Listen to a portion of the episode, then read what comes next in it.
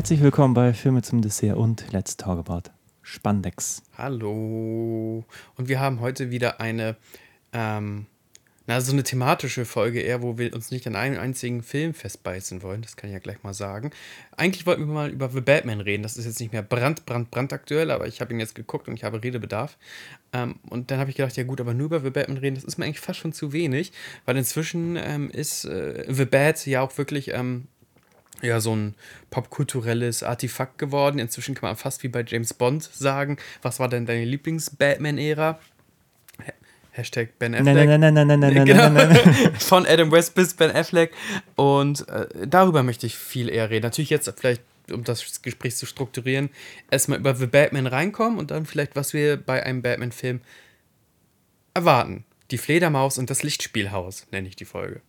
Ja, das ist doch ein schöner Titel. Nicht wahr? Der ist jetzt einfach mal gefreestylt aus meinem wunderschönen äh, Film zum Dessert Let's Talk About Spandex Becher in das Mikrofon geploppt. Wie kam ich zu dieser äh, Motivation? Dann darfst du auch reden.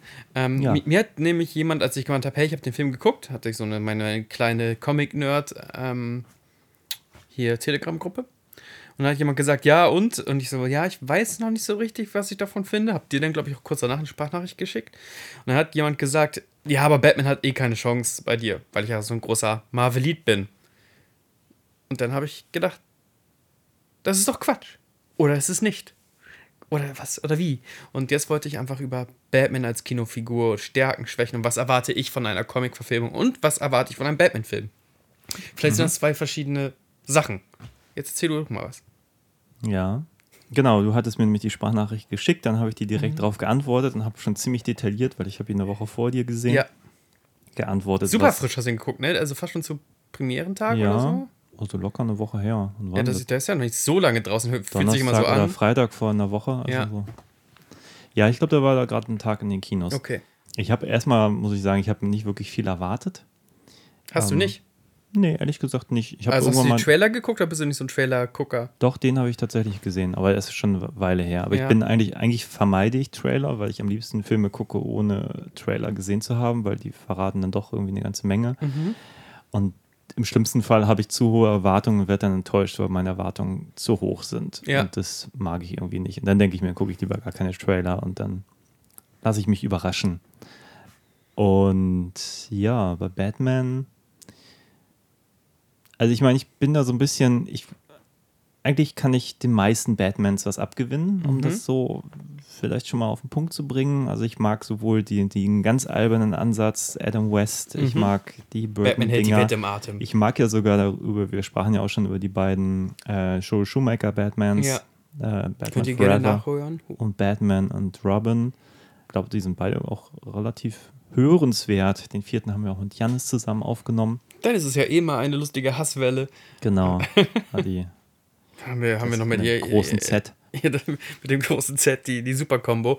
Ähm, Z, woanders hin, nicht jetzt genau super zeitgeistig. Na, ist egal. Genau. Ich, wollte nur sagen, ich, ich bin großer Fan, also was heißt Fan, aber Mhm. ich mag sie eigentlich alle, sowohl diesen ganz albernen Ansatz als auch den relativ ernsten, Mhm. den dann der Nolan mit den drei Batman-Filmen Ja, dann noch zelebriert hat.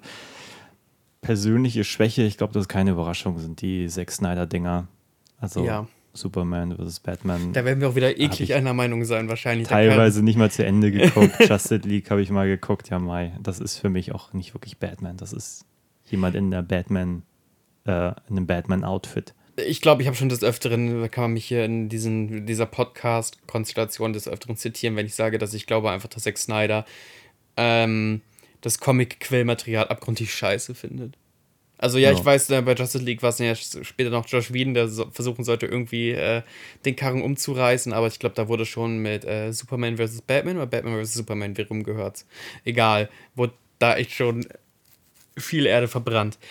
Wir werden total spoilern. Ich glaube, bei allen Filmen. Also wir können, wohin unser Kopf wandert, da gehen wir auch hin und werden da keine Acht drauf geben. Deswegen, wenn ihr The Batman ähm, gucken wollt, solltet ihr vielleicht jetzt äh, pausieren, als würde man das machen, und dann erst eine Woche später wieder Spotify anmachen oder euer Ja, man kann ja auch heute Abend ins Kino gehen. Dann hört Geht mal jetzt ins Kino und dann früh. hören wir uns morgen früh. Genau. Läuft doch. ähm, ich möchte ganz kurz sagen, also bevor ich abschalte, vielleicht mal ganz äh, spoilerfrei. Ich halte das, glaube ich, für einen guten Film. Ich bin da ein bisschen schwanger gelaufen jetzt ein paar Tage. Guter Film, sehenswerter Film. Und jetzt geht bei mir die Schere auf zwischen einem guten Crime-Film und was eine Comic-Verfilmung ist. Und das habe ich noch nicht ganz aus ähm, mit mir, deswegen hole ich mir da äh, Christian an die Seite. Wie wäre denn dein ähm, erstmal spoilerfreie Bewertungsloop? Ja. Ja, den kann man schon gut gucken. Ich weiß nicht, warum er drei Stunden geht. Also ich glaube zweieinhalb Das ist sehr wahr. hätten es locker getan. Ja. Ich mag aber vieles daran. Der hat auch einen geilen Look, sieht teuer aus. Auch ein paar schöne Schauspieler in diversen Rollen. Oder Schauspielerinnen auch. Ähm, Durchaus auch, ja. Auch viele schöne Momente, viele schöne Einfälle. Und dann aber auch ein paar Dinge, die ich nicht so toll finde, auf die wir dann gleich so ein bisschen eingehen werden, wenn wir dann anfangen zu spoilern. Aber im Großen und Ganzen, der, der, den Film kann man gut gucken. Ja. Der ist jetzt trotz der drei Stunden nicht unbedingt langweilig. Ich finde ihn trotzdem ein bisschen zu lang, aber das ist jetzt nicht so, dass man da sitzt und denkt sich, wann ist dieser Scheiß endlich vorbei? So ist es dann auch nicht. Ja, aber ich glaube, ich hatte so zum Beispiel mit den ersten zweieinhalb Stunden mehr Spaß als mit der letzten halben Stunde. Und das ist so ein bisschen vielleicht mein Hauptproblem, um das so auf den Punkt zu bringen. Genau, und jetzt drückt ihr auf Pause, weil jetzt möchte ich kurz in die Handlung einsteigen und dann wirklich auch auf dieses, äh, du sagst letzte halbe Stunde, ich würde sogar sagen letztes Drittel eingehen. Also, äh, genau, ich war gerade so am, gedanklich am, am Rechnen. Irgendwas dazwischen auf jeden Fall. Also, der Film bedient sich, wenn wir jetzt mal ganz kurz meine Comic-Credentials ähm, beziehen wollen, ähm, ganz klar an Batman Year One von Frank Miller, aber auch an äh, von einem anderen Snyder, ähm, von Snyder und Capullo, die Batman-Serie. Da gibt es, glaube ich, so eine Sache, die heißt dann Year Zero, das ist da ganz klar drin. Batman Earth 2, A Court of Owls. Man sieht ganz viele Versatzstücke. Also, die haben sich schon irgendwie immer das Beste rausgepickt aus dem Comic-Quermaterial, äh, was sie so haben konnten. Werden aber nie ganz fantastisch, fantastisch, weil das ja doch schon ein bisschen auf die Nolan-Schule einzahlt. Von wegen alle Sachen, die Batman so macht, müssen irgendwo in der Welt, in der wir leben, erklärbar sein. Oder was ist damit? Also, ne, die versuchen zum Beispiel, warum der Umhang fliegen kann, versuchen die mit so einem Militär-Wingsuit zu erklären und ähnliches. Und äh, auch sein Batmobil ist eigentlich ein Muscle Car, mehr oder weniger, wo es bei Christopher Nolan noch ein Panzer war und hast du nicht gesehen. Die sind schon irgendwie verankert in einer Plausibilität. Ja, ja, in einer quasi realen Welt. Ja, Also, genau. Gotham ist zwar eine Fiktion, aber das war es dann auch schon. Genau, und ähm, spielt äh, an, es ist noch ein, ein blutjunger, Robert Pattinson-ige Batman, der in- erst im zweiten Jahr als Vigilante auf die Straße geht, aber im zweiten Jahr schon äh, die Polizei dazu überzeugt hat, äh, doch schon mal so ein Batman-Signal irgendwo aufs Dach zu schneiden, damit ähm, alle schurkigen Schurken in der Stadt ähm, nervös werden, sobald das Licht angeht. Das ist quasi so ein Ja, so, ein- so ein Warnsignal, ne? Für die Schurken. Ja, so ein Abschreckungsmoment, um die Kriminalität aus der Stadt zu halten oder so ein bisschen zu runterzudrücken, weil Gotham ist da wirklich schwer gezeichnet von Kriminalität.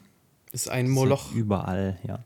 Und ähm, die Kriminalität kriegt sogar eine neue Qualität, als es jemand schafft, hochrangige Mitglieder der, der Gotham Elite auf bestialische Weise umzubringen und Hinweise auf den, beim Tatort hin, zu hinterlassen. Jetzt wird es nämlich spooky, die sind teilweise an den Batman gerichtet.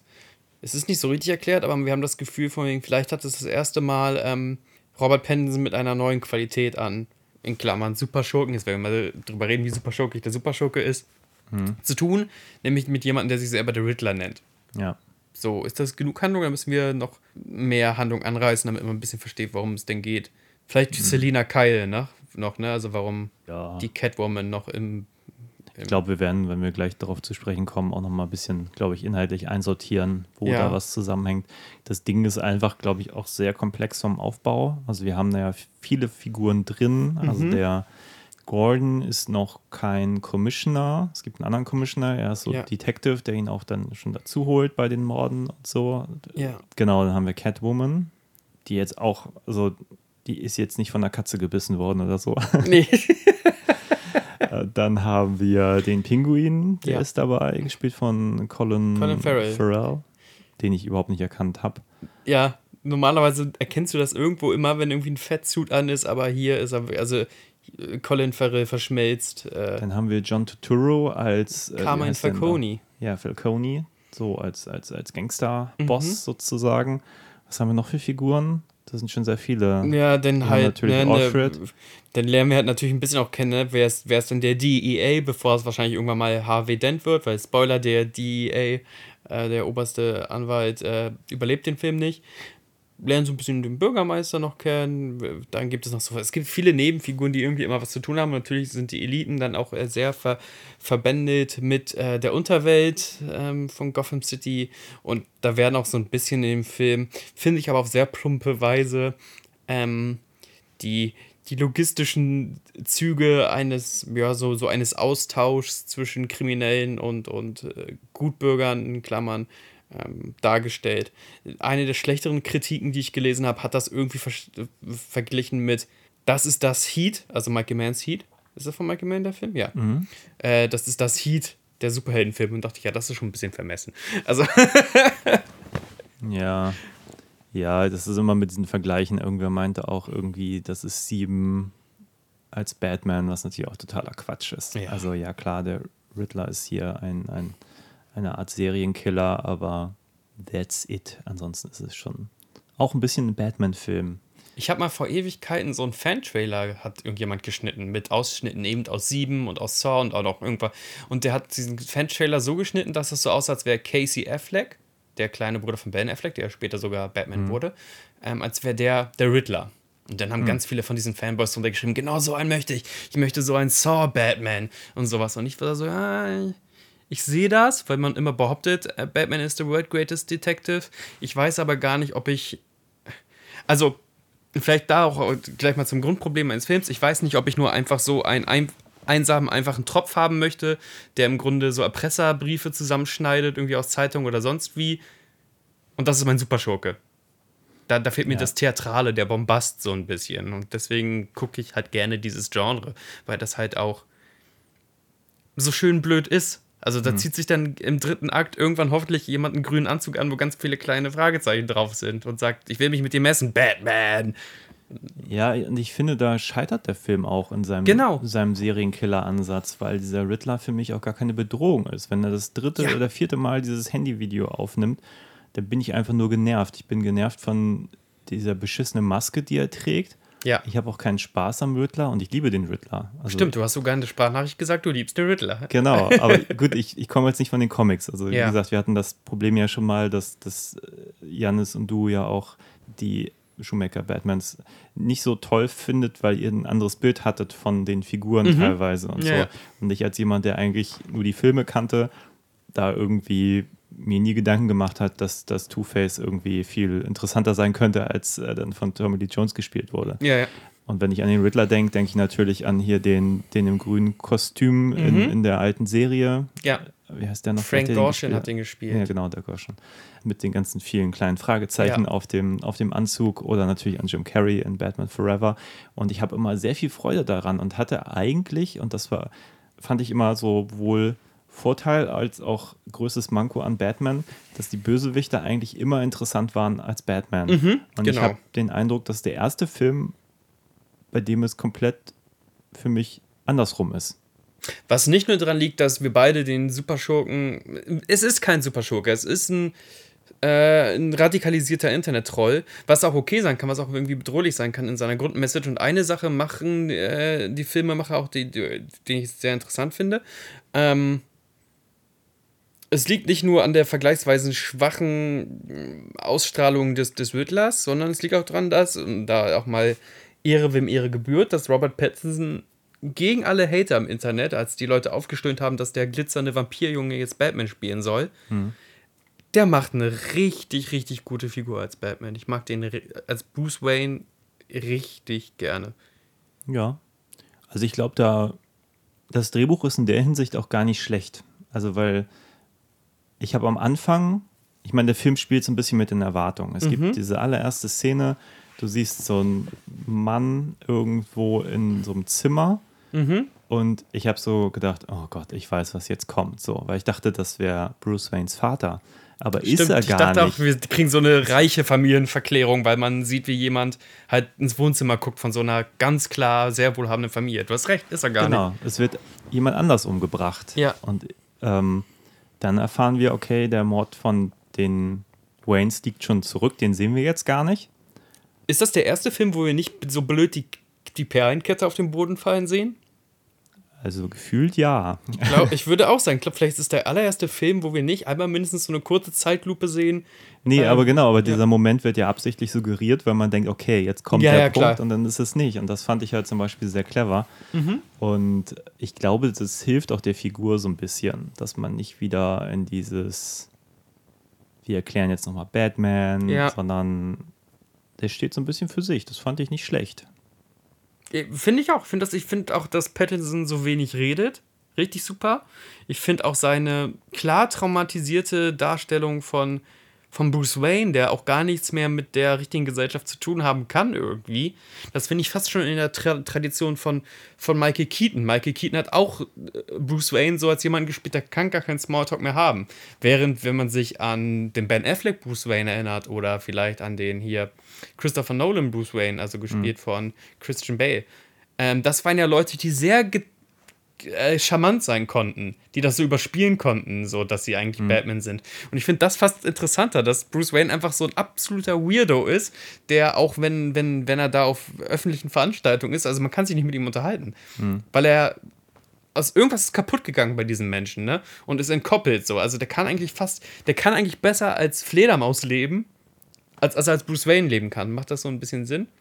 Ja. Und ist nicht an unendlich langen Dialogen oder sowas interessiert. Und das finde ich. Nee. Aber es ist auch dann halt irgendwann mir ein bisschen zu billig in diesem Film, Mhm. weil genau das will er einem ja nachher wirklich ins Gesicht kotzen. Also, Ja, da kommt glaube, also es wird sogar- sind wir jetzt wieder im letzten Drittel, im ominösen letzten Drittel, über das wir nochmal reden können. ja, aber weil, ja. weil du es gerade erwähnt hast, habe ich gedacht, genau das ist ja genau das Ding, was dieser Film sagen möchte. Das, ich, es wird ja sogar ausgesprochen, hey, du bist mehr Batman, als dass du Bruce Wayne bist. So. ja, ja. Und da denke ich mir, oh, das hätte ich, glaube ich, lieber nicht als Dialog gehört. Das hätte ich so als Implikation im Raum gern stehen gelassen gehabt, zum Beispiel. Das und auch die zweite thematische Brücke wird auch direkt ausgesprochen. Also vielleicht hatten sie am Ende dann doch nicht genug Vertrauen in, äh, in ihre Metaphern, in ihre filmischen. Das sagt, das muss jetzt noch jemand sagen, sonst peilt das ja gar keiner. Ähm, wo ich dachte, dachte ich auch, ah, schade. Ähm, Aber bevor ich es vergesse, kennst Ja. du die, die Story, dass sie wohl Szene mit dem Joker gedreht haben? Im Arkham Asylum, die sie rausgeschnitten haben? also wir sehen ja eine, Figur, die nicht näher definiert ist, mit der sich der Bösewicht der am Ende irgendwie unterhält im Arkham Asylum. Aber ich habe auch gehört, dass es noch eine frontalere Szene geben soll, wo wir Genau, es gab wohl mal eine Szene, habe ich nur gelesen, ähm, in der Batman, wenn der Riddler nämlich im Arkham Asylum schon steht, erst den Joker besucht und fragt, was treibt ihn um. Und dann sagt der Joker wohl mehr oder minder wörtlich zu ihm, also ganz offenbar wird impliziert, Batman ist schon mal auf den Joker getroffen, Ja, hat ihn ja, auch ja, hingebracht und so. Und der Joker sagt ihm wohl, ähm, ja, das weißt du doch, ihr seid quasi gleich im Denken. Also, dass die beiden irgendwie die gleichen Werte eigentlich vertreten, nur mit unterschiedlichen Bla. Mhm. Also nochmal noch mal die, die Also die noch mal richtig in your face, ja. Und dass die Szene dann rausgeschmissen wurde, ja, Mai, ähm, kann ich aber auch nachvollziehen. Äh, total, aber ich finde, das ist jetzt schon gen Ende viel zu, viel zu doll aufdröselig von wegen get it, get it. Ähm, Aber egal. Ähm, ich möchte zu der Sache kommen. Äh, Ich dachte jedenfalls während der ersten Hälfte des Films bestimmt so, ey, ich mag den, glaube ich, richtig gerne. So, vielleicht kann der sich katapultieren, mein Lieblings-Batman-Verfilmung zu werden, weil ich, wie gesagt, Pattinson fand ich super.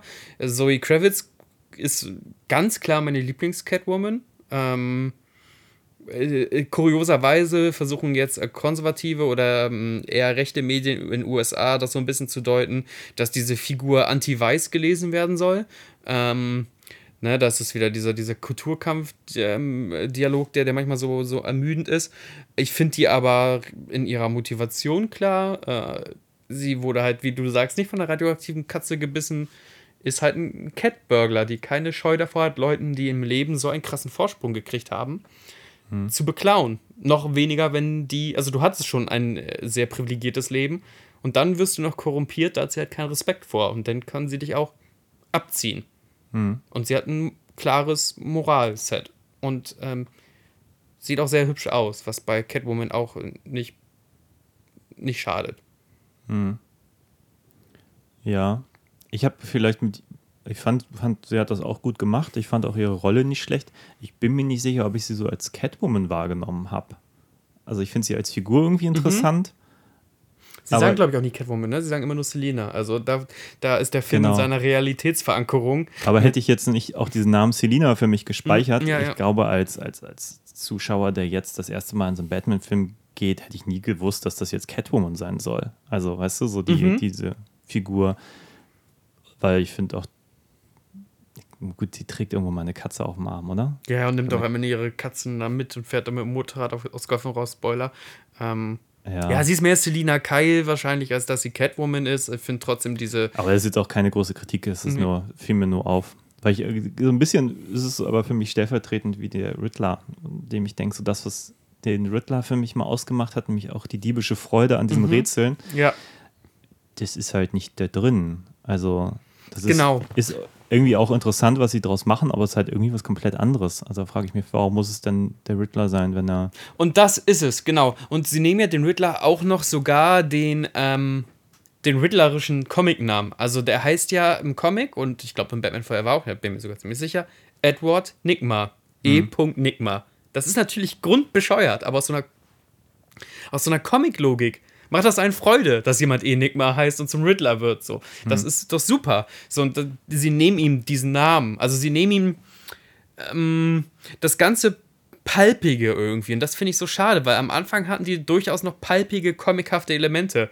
Ähm, der Pinguin, Colin Farrell, ist, außer dass er jetzt nicht macht, keine Ahnung, ist er ziemlich comic-akkurat. Das ist ein, ähm, finde ich, finde ich ziemlich gut. Und der hat einfach, es macht keinen logischen Sinn, aber hat so als Henchman so, so zwei Zwillinge bei sich. So. Und das wäre im Comic genauso, oder im Cartoon wäre das genauso, dass er sagt, Humpty und Dumpty, kümmert euch um den njack. Und dann rennen sie auf ihn zu und so. Also, ne, da haben die doch manchmal so kurze, bescheuerte Sachen oder, ne, d- ähm, und ich meine, das im Guten. Ich, und, und dass der Club auch die Iceberg Lounge heißt, wie in den Comics und so weiter.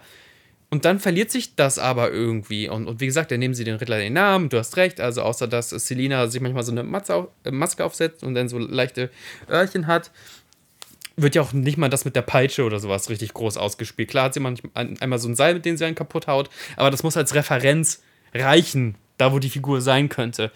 Und all diese spaßigen, wenn auch bescheuerten Elemente werden ja so, so weit unten gehalten, dass ich deswegen zu meinem Endfazit komme, dass ich nicht weiß, ob der mich als Batman-Film so krass äh, befriedigt oder einfach nur als, ja, schon okay spannender Film. Wobei er gen Ende auch echt zerfällt, weil wenn du denn so schlau sein willst und so in der Realität zu Hause sein willst und dann ziehst du so ein Enddrittel ab, wo man auch sagt, so, ey, Batman ist ja nicht mal ein richtig guter Detektiv. also am Ende zerfällt der Film so ein klein wenig für mich. Ja. Ja, die ermitteln einmal falsch. Die ermitteln, äh, zweimal ermitteln sie eigentlich falsch. Einmal weiß äh, Batman nicht, was das Mordwerkzeug ist, was der Riddler die ganze Zeit benutzt. Das muss ihm Polizist sagen. Also bitte jetzt mal Spoiler. Also irgendjemand sagt ihm, hey, das ist so ein, ähm, hier, um, um den Teppich da freizuschälen. Wie nennt sich das denn auf Deutsch? Mir fällt gerade nur der englische Begriff ein. Ja, so eine Art Teppichheber ist das. Und Habe dann ich noch sagt nie er, von gehört. Aber Nee, das gibt's schon. Das Ja. ist, also kann man damit kann man schon echt gut unter, unter die Holzdiele greifen, wenn er. Egal. Äh, und dass sich Batman nicht fragt, stimmt, äh, da wurden alle Leute wohl mit diesem, mit diesem Instrument immer kaputtgeschlagen. Vielleicht hat das ja irgendwas zu tun. Das ist ja einmal das Ding. Und das andere Mal ähm, können weder er noch Jim Gordon richtig Spanisch und missinterpretieren deswegen ein, einen Hinweis des Riddlers. Weil sie einen Satz auf Spanisch falsch konjugieren. Ja. Und so viel Detektivarbeit, auch wenn Leute jetzt in der Kritik sagen, endlich sehen wir mal Detektiv-Batman. Ich finde nicht, dass das viel Detektivarbeit ist oder krasse Detektivarbeit ist. Ich finde, was, was Robert Pattinson immer macht, ist zurück in seine Höhle fahren und Sachen in seinen Supercomputer einspeisen und dann sagt ihm der Supercomputer irgendwie irgendwas. Oder Alfred sagt ihm irgendwas. Verstehst du ein bisschen, was ich, was ich meine? ja, nö, Oder ist das für dich, ist das die Detektivseite des äh, düsteren Ritters, die du immer Nee, erwischt ich hast? finde, also einerseits muss ich sagen, ja, ich finde es gut, dass er mehr ermittelt. Also Mhm. dass er auch wirklich mit, mit, ich will mal Commissioner sagen, mit dem Mit jetzt Gordon halt. Gordon oder was auch immer der da ist, Also, dass er wirklich mit ihm an den Tatorten ist, das finde ich irgendwie ganz cool. Ja. So. Und dann muss ich aber auch sagen, vielleicht liegt es aber auch an meinem Englisch. Ich habe auch teilweise diese Riddler-Rätsel, ich habe es schwer verstanden, dass man so an so, so, so Wortdingern so, so, so Twists festmacht. Also Ja. auch jetzt mit diesem, es war ja diese Spanisch statt L war es irgendwie La, La, ja. oder so. Aber Ich finde, dafür, was das denn aufmacht in dem Moment, denke ich mir, das ist aber so belanglos irgendwie. So dieser Fehler, der ist so, Mhm. der kommt so aus dem Nichts. Also ich, also weißt du, der ist Ja. mir, also dann, da hätte ich mir so ein bisschen mehr Cleverness, glaube ich, gewünscht. Weil auch in dem Moment zum Beispiel, die haben vorher den Pinguin gejagt, die haben da quasi die halbe Autobahn verwüstet, irgendwie wahrscheinlich hunderte von Toten. Ja. Und dann haben sie einen Fehler gemacht und man denkt sich, aber das hat jetzt überhaupt gar keine Bewandtnis. Und für so einen Film, der dann nachher so auf die Moral einzahlt, weiß Mhm. ich nicht, ob das nicht irgendwie, das ist für mich nicht so ganz richtig. Also das ist Ja. so, der müsste sich ja jetzt auch wegen, wegen dem, was er gerade verursacht hat, solche Gewissensbisse einreden und es passiert einfach gar nicht. Genau. Und überhaupt ist der Film, ich habe die ganze Zeit an The Crow denken müssen. So. Und der Film, ne, also beim Film wie The Crow beispielsweise, fällt das für Mhm. mich nicht so stark ins Gewicht, weil The Crow ist ein Goff-Märchen ganz klar für so Teenager-Menschen, die ganz, ganz starke Gefühle auf einmal fühlen. So. Mhm. Ne? Und wenn aber dieser Film sagt, nee, wir möchten das nicht so sein, wir möchten nicht dieses blöde, überpathosmäßige haben, wir möchten Mhm. schon irgendwie in der Realität verankert sein. Also wenn ein Film das so stark versucht, Ja. dann muss ich den Film auch danach bewerten. Alles klar, ihr habt jetzt dieses Regelset fertig gesetzt. So, ich kann euch da weniger Spielraum geben als beispielsweise den Avengers, was ja einfach nur Actionfiguren, die aufeinander geworfen werden, ist. Und da ist das okay. Und hier halt nicht. Und hier rolle ich dann tatsächlich mit den Augen und denke so, ich habe ein Problem tatsächlich eben mit dieser Moralität. So von wegen, ist es okay, den Highway hochzujagen und alle anderen auch Sachen. Und wenn ich dann aber die Leute kenne, die ermordet werden oder sowas, dann, dann ist das nicht so schön. So, dann ist es auch egoistisch von unserem Helden fast irgendwie. Also ich möchte jetzt durch diesen Lastwagen durchpreschen, weil ich, ich will das jetzt so. Und dann fällt halt auch, wie gesagt, diese ganze Riddler-Sache bei mir komplett zusammen, weil es irgendwie. Ich habe Probleme damit, wenn ähm, Psychopathen-Genies immer so gezeichnet werden, als würden die genau wissen, was als nächstes passiert. Genau. Ja. Ich wollte schon immer festgenommen werden, genau von diesem Detective, damit er mich sieht und ich mir seine. äh, Das ist immer. Das ist irgendwie, das ist wahrscheinlich mit The Dark Knight tatsächlich das erste Mal so richtig passiert, dass mir das aufgefallen ist, dass der Oberbösewicht so, so wahnsinnig hellseherische Fähigkeiten hat. Und so fun funktioniert ein guter Plan und so funktioniert auch eine gute Strategie nicht. Im ja. guten Plan Hast du diesen Bond mit Javier Bardem gesehen? Ich weiß gar nicht. Ja, wo der das war. sogar wusste, wann die Bahn kommt. Ja, Äh, ja, so seit zehn Jahren geplant und ich weiß genau, in welcher Minute die Bahn jetzt kommt, wenn Ja. ich da ausbreche und so. Es ist halt wirklich absurd, also wenn man drüber nachdenkt, solche Pläne. Genau. Und ja, wie gesagt, Male finde ich es okay. Beim Bond denkt man sich, ja gut, ähm, ist da schon vollkommen irrational. Also auch da Ja. wünsche ich mir manchmal, es wäre ein bisschen, bisschen logischer, so ein bisschen, ein bisschen realistischer, weil ich glaube, es bräuchte nicht viel. Es bräuchte nur nicht diese absolute Beklopptheit so. Und äh, ja, und hier ist es wirklich ähnlich. Aber ich finde auch den, und jetzt wirklich das letzte, letzte Drittel, äh, ich finde es so schwach für die Figur des Pingu äh, Pinguins, sage ich schon, des Riddlers. Mhm. Weil ich finde ihn vorher schon nicht stark und dann wird er einfach für, die, für das Letz-, die letzte halbe Stunde oder so komplett vom Spielfeld genommen. Mhm. Also, Er kann ja nie eine physische Bedrohung sein für, für Batman, weil er halt auch in den Comics und auch so ist, ist er immer ein Würstchen, so die können sich nicht im Faustkampf messen. Trotzdem hätte ich auch gerne gehabt, dass es dann irgendeine Art von, da passiert zwar viel am Ende, aber auch so einen richtigen Riddler-Showdown gibt. So, vielleicht bin ich da ganz, ganz einfach genäht. Ich möchte, dass alle, Spiel, alle Figuren so vom Spielfeld genommen wurden, bis am Ende der Held und der Supershow gesteht, die irgendwie äh, philosophisch gegensätzliche Positionen haben. Und dann haben wir einen klassischen schönen Klimax und am Ende ähm, guckt Batman so unterschüssig auf, auf seinen Schurken herunter sagt, ich verzeih dir. Oder nee, er sagt gar nicht, ich verzeih dir, aber du wirst jetzt in Arkham schmoren, du Mistschwein, keine Ahnung. Ähm, und das hat irgendwie alles nichts ähm, damit zu tun. Anstattdessen macht der ähm, Film eine sehr verknappte Erklärung eines so QAnon Dark Web Personenkult ja. Ding. Aber ich finde, glaube ich auch, das ist vielleicht auch mein Hauptproblem, dass ich den Masterplan am Schluss überhaupt nicht so, so schlimm finde. Also sein, Wow. Jetzt Oder? kommst du nämlich raus. Du möchtest nämlich auch die Eliten umbringen mit äh, einem. Äh, Naja, aber Plot. was heißt, äh, ich meine, sein Plan, wenn er sich nachher auflöst, also großer Spoiler, wer das nicht wissen will. genau, wir müssen den Plan gleich mal erklären, weil da müssen wir jetzt wirklich in die Tiefe gehen, um zu Ja. gucken. Nee, also so, so wie ich es jetzt äh, im Kopf habe, äh, ist es so, der, der Riddler lässt sich festnehmen, Mhm. hat es geplant natürlich. Dann gibt der Batman auch noch ein paar Hinweise, was er als nächstes plant. Mhm. Batman ist auch nicht fähig, die sofort zu erkennen Ja. und erkennt sie, äh, er erfährt das eigentlich erst, wenn es zu spät ist. Der will halt so ein paar Dämme in die Luft jagen, dass ganz Gotham sozusagen unter Wasser steht. Mhm. Ja. Und dann will er, um sozusagen in dem Chaos, äh, ja, die, die Bürgermeisterin und irgendwie alle. Also es gibt ein, eine große, genau, eine große Vereidigung des neu, der neuen Bürgermeisterin. Hm. Und der weiß, wenn äh, die Wasserfluten kommen, dann müssen die sich alle zurückziehen, quasi in sowas wie den Madison Square Garden oder den Gotham Square Garden. Und dann sind sie da halt wie, na, keine Ahnung, wie wild äh, Hm. in so einem Gehege.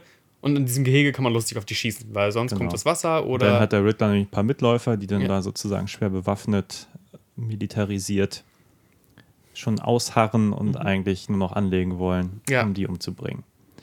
und jetzt sagst du, du findest das nicht so schlimm.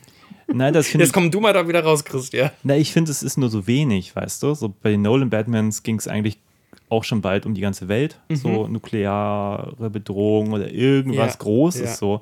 Und jetzt hier einfach nur sozusagen, dass Batman über den Tod der Bürgermeisterin aufhalten muss, finde ich halt auch nicht wirklich viel. Das wäre vielleicht für mich größer, wenn ich emotional mehr mit der Bürgermeisterin wäre, zum Beispiel. Mhm. Also wenn sie wirklich als Figur noch ein bisschen mehr Bewandtnis gehabt hätte. Ja. So eine enge Vertraut oder irgendwen, um den man mitfiebert. Aber ich habe das Gefühl, das ist einfach so als Motiv so aus dem Hut gezaubert. Auch diese Sache mit dem Wasser. Ich meine, das ist natürlich schick gemacht nachher mit dem Ja. Wasser. Aber es ist für mich so random. Also, wenn es jetzt nur um Attentat gegangen wäre, dann hätte man jetzt dieses ganze Wasserding nicht aufmachen Na, vor allem müssen. hätten wir das ganze Wasserding vielleicht. äh, Ist, ist irgendwie nett als Mhm. Idee, von wegen nicht Feuer zieht uns zurück oder so, sondern wir überlegen uns da irgendwas nochmal, irgendein anderes Element, was äh, Gotham sozusagen erdrückt. Oft hat der Gotham schon irgendwas erdrückt und oft waren es Giftgaswolken in Mhm. verschiedenen Formen. Äh, jetzt ist es mal Wasser, was ja auch so eine, so eine Stadt, so eine dreckige äh, Sünderstadt auch so taufen kann, sozusagen. Also die Stadt kann als was Besseres wieder emporkommen. Ich verstehe schon diesen ganzen Symbolism, aber dann hättest du mir erklären müssen, also The Dark Knight äh, Rises hat ja wahnsinnigen Geschiss darum gemacht, mir zu erklären, wie komplex Gotham aufgebaut ist mit, diesem, mit diesen Untertagungen und das, da können irgendwie Transporter rein und raus und äh, deswegen ist das ganz, ähm, ganz schön instabil, auch die ganze Struktur der Stadt, hat quasi Nadelöhr und dieses Nadelöhr äh, wurde mir als Zuschauer in diesem Film nie präsentiert. Das ist auf einmal, trifft er den Riddler, der Riddler sagt, du weißt doch von äh, dem Nadelöhr der Stadt, äh, Batman. Und ich als Zuschauer denke, hä, Nadelöhr der Stadt? Und dann sagt er so von wegen, hey, es braucht nur drei Bomben, um äh, die Stadt quasi zu fluten, was auch schon echt schlechtes Stadtdesign irgendwie ist, aber egal. Und dann denken wir so, ja, gut, hätte da nicht irgendwie mal zumindest ein Teil des Plots kurz hingehen können oder wir zumindest so eine Art Wissensvorsprung oder was weiß ich, irgendwas, wo wir sagen, ah, der Damm, natürlich. Und das ist irgendwie auf einmal wahnsinnig auch ungeschicktes Erzählen dafür, dass der Film sich sonst so bemüht hat. An sich dieses ganze Mysterium von wegen, wer ist böse, wer ist unböse, vielleicht liegt das jetzt daran, dass ich auch die Batman-Comics lese. Natürlich sind das alles Mistschweine. Also vom Bürgermeister bis zum obersten Staatsanwalt und, und so. Und die, die Lehre, die der Riddler ziehen will, von wegen, das sind alles Mistschweine, das, das ist mir nicht genug. Das ist mir nicht clever genug. Das ist nicht so von wegen, also, ja, ja. Gut. Das Einzige, was das Drehbuch einigermaßen clever macht, ist, ähm, dass der Riddler ja dadurch funktioniert, dass der immer sich narzisstisch über Batman stellen will mit seinen Rätseln. Also in dem Batman Forever Film und auch Frank Gorshin oder auch in den Comics ist das immer wie so eine narzisstische Störung, dass er einmal beweisen will, er ist cleverer als der Batman. Und hier macht der Film einen, finde ich, schon cleveren Turn, dass er meint, nee, der wollte niemals Häme über Batman ausgießen. Der wollte mit Batman kommunizieren. Der sieht Batman als Verbündeten. Ja. Also dieses Umdrehen, dieses ganz einfache Umdrehen, das fand ich dann doch schon irgendwie, da musste ich lächeln im Kino. ja. Oder gefällt dir das nicht? Ich finde, es hatte für mich zu wenig Bewandtnis, glaube ich. Also es ist nicht so, dass es mir nicht gefällt, Mhm. aber ich habe den Eindruck, da hätte mehr draus gemacht werden müssen. Weißt du, was ich meine? Also es ist Ja. so, ob das jetzt Es passiert oder auch- nicht, ist eigentlich egal. Ja, es ist natürlich am Ende auch eine Behauptung. Ne? Also entweder will ich Batman triezen oder umarmen. Also wenn ich am Ende aber nur sage, übrigens, ich wollte dich umarmen, da hast du natürlich recht. Aber das meine ich ja so. Am Ende fällt es irgendwie. Ähm, am Ende fällt der Film irgendwie zusammen. Und ich dachte wirklich eine ganze Zeit lang so, ey, der steckt vieles in die Tasche, weil ich bin großer Fan der Cinematografie. Wie gesagt, meine Lieblings-Catwoman oder jetzt sagt Christian, ne, das ist nicht Catwoman, sage ich, meine Lieblings-Selina Kyle ähm, bei weitem und kann dieser Interpretation von Batman und der Interpretation von Penguin ganz viel abgewinnen. Ja, wie gesagt, ich mag Ja. da auch sehr vieles dran und ich finde, der Film hat auch viele tolle Momente. Jetzt muss ich gerade mal überlegen, was ich da so zum Beispiel etwas hervorheben würde. Haben wir über Alfred schon gesprochen? Wir haben noch gar nicht über Alfred gesprochen. Das wäre aber bei mir sogar ein Kritikpunkt. Aber hey, erzähl, wenn du irgendwas mit Alfred ganz toll findest, dann kann ich, ich muss Alfred tatsächlich, zerfetzen. den, den habe ich am, am wenigsten im, im Kopf behalten. Ich muss jetzt gerade wirklich schwer nachdenken. Weil den hättest du aus dem Skript schreiben müssen, der wurde können. Der hat ja nichts, also der hat ein bisschen bei diesem Rätseln, Mhm. Rätseln geholfen und hat auch einmal diesen, was in jedem Batman-Film wahrscheinlich vorkommen muss, dass Alfred einmal sagt so von wegen, hey bitte, du wirst noch drauf gehen, wenn du weiter so machst, du bist auf dem Weg der Zerstörung. Also ne, dieses Mhm. moralische Gewissen. Und äh, dann wird er ja auch von einer, Spoiler, Paketbombe so ein bisschen aus dem ähm, Film genommen. Mhm. Weil der Film auch gar nichts mit Alfred anzufangen weiß. Das fand ich aber auch, ehrlich gesagt, einen doofen Moment. Also inhaltlich. Also Mhm. je, jeder, der bis dato irgendwie vom Riddler attackiert wurde, wurde sozusagen persönlich Besucht. besucht mit Ja. so, so einer, so einer Saw-Vorrichtung irgendwie festgehalten am Hals und so und dann irgendwie gefoltert oder sonst wie noch äh, irgendwie drangsaliert und so. Und plötzlich steht irgendwie Bruce Wayne auf der Abschussliste und dem schickt er dann eine Paketbombe. Und scheinbar so eine schwache Paketbombe, dass du die nur so äh, wegschmeißen musst, so wegschnippen musst. Ja. Und dann ist die Explosion nicht stark genug, um dich komplett umzubringen, sondern nur für die Restzeit des Filmes ins Ja, aber Krankenhaus zu ich meine, befördern. dass, dass man natürlich jetzt sozusagen, wenn man mit Batman ist und er erfährt, dass das, also man hat ja jetzt auch keine Angst um Bruce Wayne in dem Moment Ja. so, weil weiß, der ist ja jetzt gerade Batman und der ist auch gar nicht zu Hause. Das sieht so aus. Aber dann irgendwie einfach das so, so, so einfach so zu behaupten, jetzt kriegt er eine Paketbombe, ist so wenig, weil nie ist bis vor, vorher einfach jemand in die Luft gesprengt worden. Ja. Das war immer dieses perfide Saw-Ding. Warum zur Hölle sollte denn jetzt nur, weil es Bruce Wayne ist, der anders vorgehen? Das verstehe ich überhaupt gar nicht. Ja, das ist, ähm, ich glaube, echt mehr fürs Publikum geschrieben, als in der Logik des Filmes an sich. Ja, und das sind so Momente, also die, das, das schwächt für mich auch den Riddler-Charakter. Ja, weißt du was für mich den Riddler-Charakter? Ich weiß, wir hacken jetzt viel auf den Riddler rum, aber ich glaube, das ist der einzige Knackpunkt, warum ich immer wieder äh, bei dem Film anstoße. Ja. Ähm, der, der am Ende gibt es ja auch, das ist auch ein, eine Drehbuch-Trope, die jetzt in ganz, ganz vielen modernen Actionfilmen kommt. Ähm, Held und Schurke treffen sich noch einmal so hinter Gittern quasi. Eine Wand trennt sie und sie können einmal so psychologisch miteinander Schach spielen. Also das ist vom, Ja. vom Winter Soldier bis hin zu Star Trek, den Film, wo sie Khan treffen, auch James Bond-Film natürlich, wo Blofeld dann äh, im Knast ist und so weiter und so fort. Und hier gibt es das auch.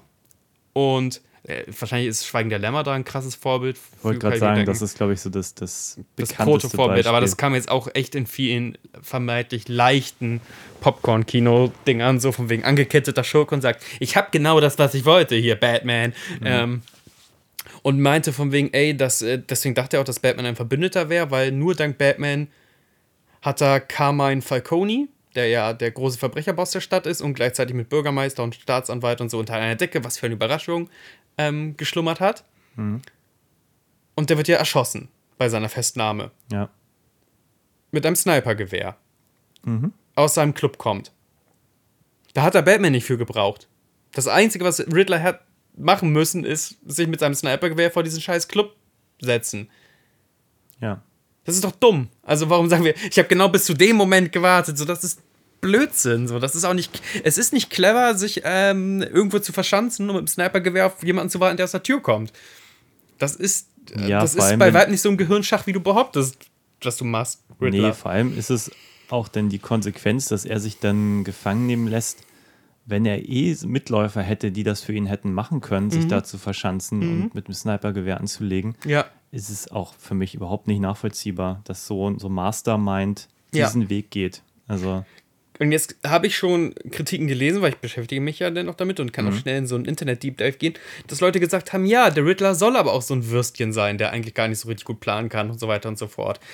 Und deswegen habe ich am Anfang dieses Gesprächs auch gesagt, gut, dann fällt aber für mich die Formel Superschurke flach. Ja. Und und dann, dann wieder Ursprungsfrage, ist das ein Thriller mit kostümierten Idioten oder ein Superheldenfilm? Und wenn wir keinen Superschurken haben, ist es dann noch ein Superheldenfilm? Ja. So, beantworte mir das aber, Christian. Ich, ich schwimme. Ja, die, die Frage finde ich schwierig. Ich meine, ich, ich mag eigentlich Batman, wie er angelegt wurde. Ich meine, die haben ja auch sehr viel Action, wo er dann auch ein paar Gimmicks einsetzt und so. Ja. Also das fand ich schon alles okay. Technisch war es auch geil getrickst und gemacht und getan und die Stadt sah cool aus und, und irgendwie alles fein. Ähm, ich, also spontan, das, ich glaube, das hat jetzt gar keinen, gar keinen gedanklichen Zusammenhang. Ja. Ähm, ich musste manchmal herzlich schmunzeln, wenn ich die Nirvana-Musik gehört habe oder Pattinson ja. sich völlig random das T-Shirt auszieht Da und vernarbt. anfängt, seinen Boden zu Ja. besprühen, um irgendwie die genialen Riddler-Gedanken nachvollziehen zu können in seiner eigenen Bude. Und da dachte ich mir, okay, das ist jetzt wirklich nur für den Effekt gedreht und auch irgendwie ein bisschen dumm.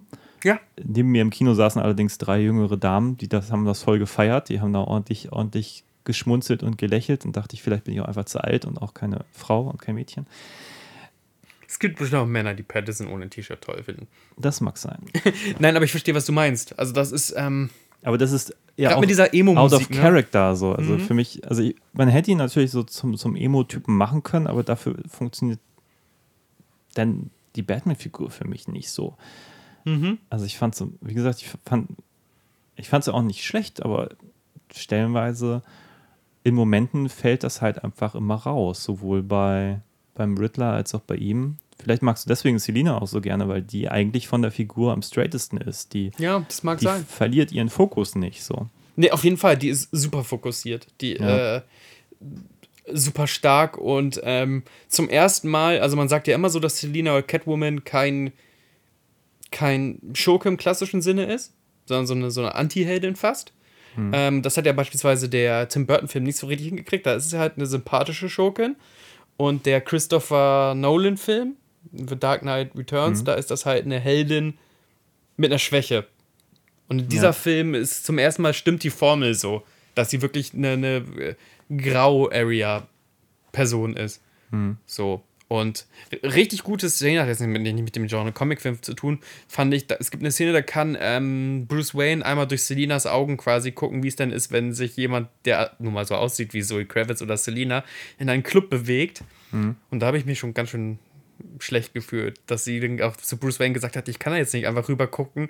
Er wird direkt denken, äh, dass ich mit ihm ins Bett will und so weiter und so fort. Ähm, dass tatsächlich Detektivarbeit als so ein dummer Bruce Wayne wahrscheinlich äh, anders funktioniert als, als ähm, aufreizende Selina Kyle. Das fand ich gut. Das war aber noch in der ersten Hälfte. In meiner, in meiner fast 10 von 10 ersten Hälfte des Films, bevor er Ja. dann halt auseinander Das muss ich auch mal als, als cooles Gimmick loben. Also, weil natürlich so, ich sag mal, so ein Anti-High-Spray in so einem Film einfach Ja. nicht gut funktionieren würde, dass er diese, diese Iris-Kameras Mhm. hat und so, die man sich dann ins Auge tut, wo auch noch kurz gesagt wird, ah, sieht, sieht der das, wenn ich das irgendwie im Auge trage und so. Mhm. Das ist eigentlich Ja. schon, schon ein cooles Feature, wo ich denke, das ist so einer der wenigen Punkte, wo die Filme auch mal in der Realität, also in, in der heutigen Realität angekommen sind. Also natürlich Mhm. für heute immer noch Science Fiction, aber glaubhafte Science Fiction, sage ich mal. Und eben nicht einfach nur noch Quatsch. Das fand ich zum Beispiel ganz cool. Und jetzt äh, könnte man mir natürlich sagen, von wegen, ich bin da sehr nitpicky und dass ich versuche, durch jedes Plothole durchzufahren oder jede nicht ganz durchdachte Sache als äh, dumm zu titulieren und dass ja die äh, Schumacher-Filme und die, die äh, gerade die Tim Burton-Filme ja viel größere Logiklöcher haben. Ja, weiß ich, aber dadurch, dass das so eine Art düsteres Märchen ist oder so eine aufgedrehte Erzählung, kann der Film da mit viel größerer Bravour durchfahren, weil es was anderes ist. Ja. So. Und nicht, wenn du sagst, von wegen, ich möchte jetzt wirklich den Michael Mann-Krimi der, ähm, der Superheldenfilme machen. Aber weißt du, was mich da gestört hat, um Na? mal richtig nitpicky zu werden? Oh, jetzt geht's richtig los. Das ist dieser Moment, wenn sie halt diese, diese Iris trägt Ja. und eigentlich durch den Club geht und jedes Mal, wenn jemand sozusagen abgeschwenkt wird, kann, kann Bruce Wayne sehen, wer Wer das ist. die Person ist so. Aber dazu muss sie lang genug dahin gucken. Ja. Und dann denke ich mir, wie dumm ist das denn? Also, weil heutzutage, also, wenn man so ein bisschen Ahnung von Kameras hat, du hast irgendwie ein Standbild und das kannst du analysieren. Mhm. Ja. Du musst dann nicht drei Minuten hingucken und irgendwie 170 Bilder generieren, um den zu erkennen. So. Stimmt. Du musst einfach nur ein scharfes Bild kriegen und dann zu sagen, ja, guck da länger hin, ist halt vielleicht für den Suspense-Moment irgendwie okay, aber wenn man länger drüber nachdenkt, ist es einfach nur dumm. Klar. Also wenn da so ein bisschen- Hochleistungsrechner ist, der würde, den würde einmal rüberschwenken reichen, wenn es ein scharfes Bild ist, die die Person analysieren können und dann würde es reichen. Und ja, das ist jetzt müßig, da die Qualitäten des Films damit auszuloten. Aber manchmal denke ich mir, wenn man schon solche, solche Gimmicks erfindet, nein, aber dann denke ich mir, wa- warum nicht mal jemand fragen, der sich technisch auskennt und wenigstens so ein Gimmick Ja, auf den es- aktuellen Stand der Technik Ja, aber dann hätte Selina nicht mehr bemerken können, von wegen, ey, die denken sofort, ich möchte mit denen ins Bett. Was ich einen schönen Satz fand. Also, Ja, das fand ich auch gut. Ja, ich glaube, man hätte es anders, anders inszenieren können. Nach Ja. dem Motto, ist er das wirklich und so? Ich kann den gerade irgendwie nicht, guck noch mal hin. Irgendwie. Ja, ja. Hätte man genauso gut erzählen können, auch technisch korrekt. Also, sorry. ähm, was viel gelobt wurde, und dann können wir vielleicht mal auf ga- ganz andere Batmans rauf, auf all diese Batmans, ähm, ist die Action. Ich würde sagen, der Film hat nur so drei, vier größere Set-Pieces, ja, wurde aber teilweise gelobt. ja. What say you? Was, was für ein Kampfstil Batman magst du? Oder ist das der ideale Kampfstil Batman? Ich muss sagen, also die Action-Szenen sind bei mir jetzt nicht wirklich tief im Gedächtnis geblieben. Mhm. Also ich kann mich an die eine Schießerei erinnern, die ganz schön war. Ich kann mich an diese Autoverfolgungsjagd erinnern, die irgendwie ganz schön war. Findest du?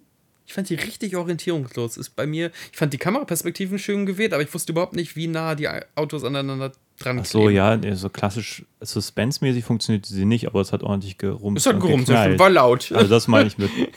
Nee, und dann sind sie manchmal völlig random durch die Stadt gefahren, da wurde es auch laut. Mhm. Ich meine, es sah alles schick aus, aber dass ich mich jetzt wirklich auch an, an Action erinnere, wie es jetzt bei den Nolans der Fall war, ich würde sagen, in, in Sachen Action war er nicht so gut wie die Nolans. Also Es wurde ja im Trailer tot abgefeiert. Das ist eine Szene ziemlich am Anfang des Films, wie äh, Batman aus dem Schatten kommt. Dann kommt so ein Streetpunk auf den zu und diesen Streetpunk, den schlägt er wirklich klassisch halb tot. Also der liegt auf dem Boden, der Streetpunk, und Batman kloppt da noch so ein paar Mal drauf.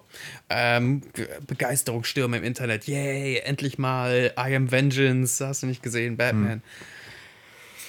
Finde ich aber auch, dass äh, die Kung-Fu-Einlagen, ähm, außer das, was man aus dem Trailern kennt, so relativ mau sind und ich manchmal ganz klassisch in der Verortung des Raumes nicht mehr wusste, wer in welcher Distanz zu wem steht. Oft wusste ich das nicht. Also auch gerade dieses Finale, wo die, ähm, ja, die, die ähm, Riddler-Jünglinge äh, irgendwie auch mit Snipergewehren, aber auch irgendwie halt nicht, aber auf Batman schießen. Ich wusste nicht, in welcher Distanz die zueinander stehen, ob Batman da direkt hinjumpen kann oder nicht. Äh, bei der Autofahrt war ich komplett draußen. Ich fand die Perspektiven teilweise toll, da wird viel durch den Rückspiegel guckend erzählt und so.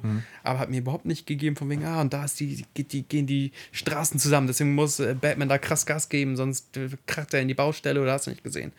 Das hat, ähm, haben die Nolan-Filme eleganter gemacht mit der ähm, immer zitierten Lastwagen versus ähm, Gefängniskonvoi, Gefängnistransporter-Konvoi-Szene.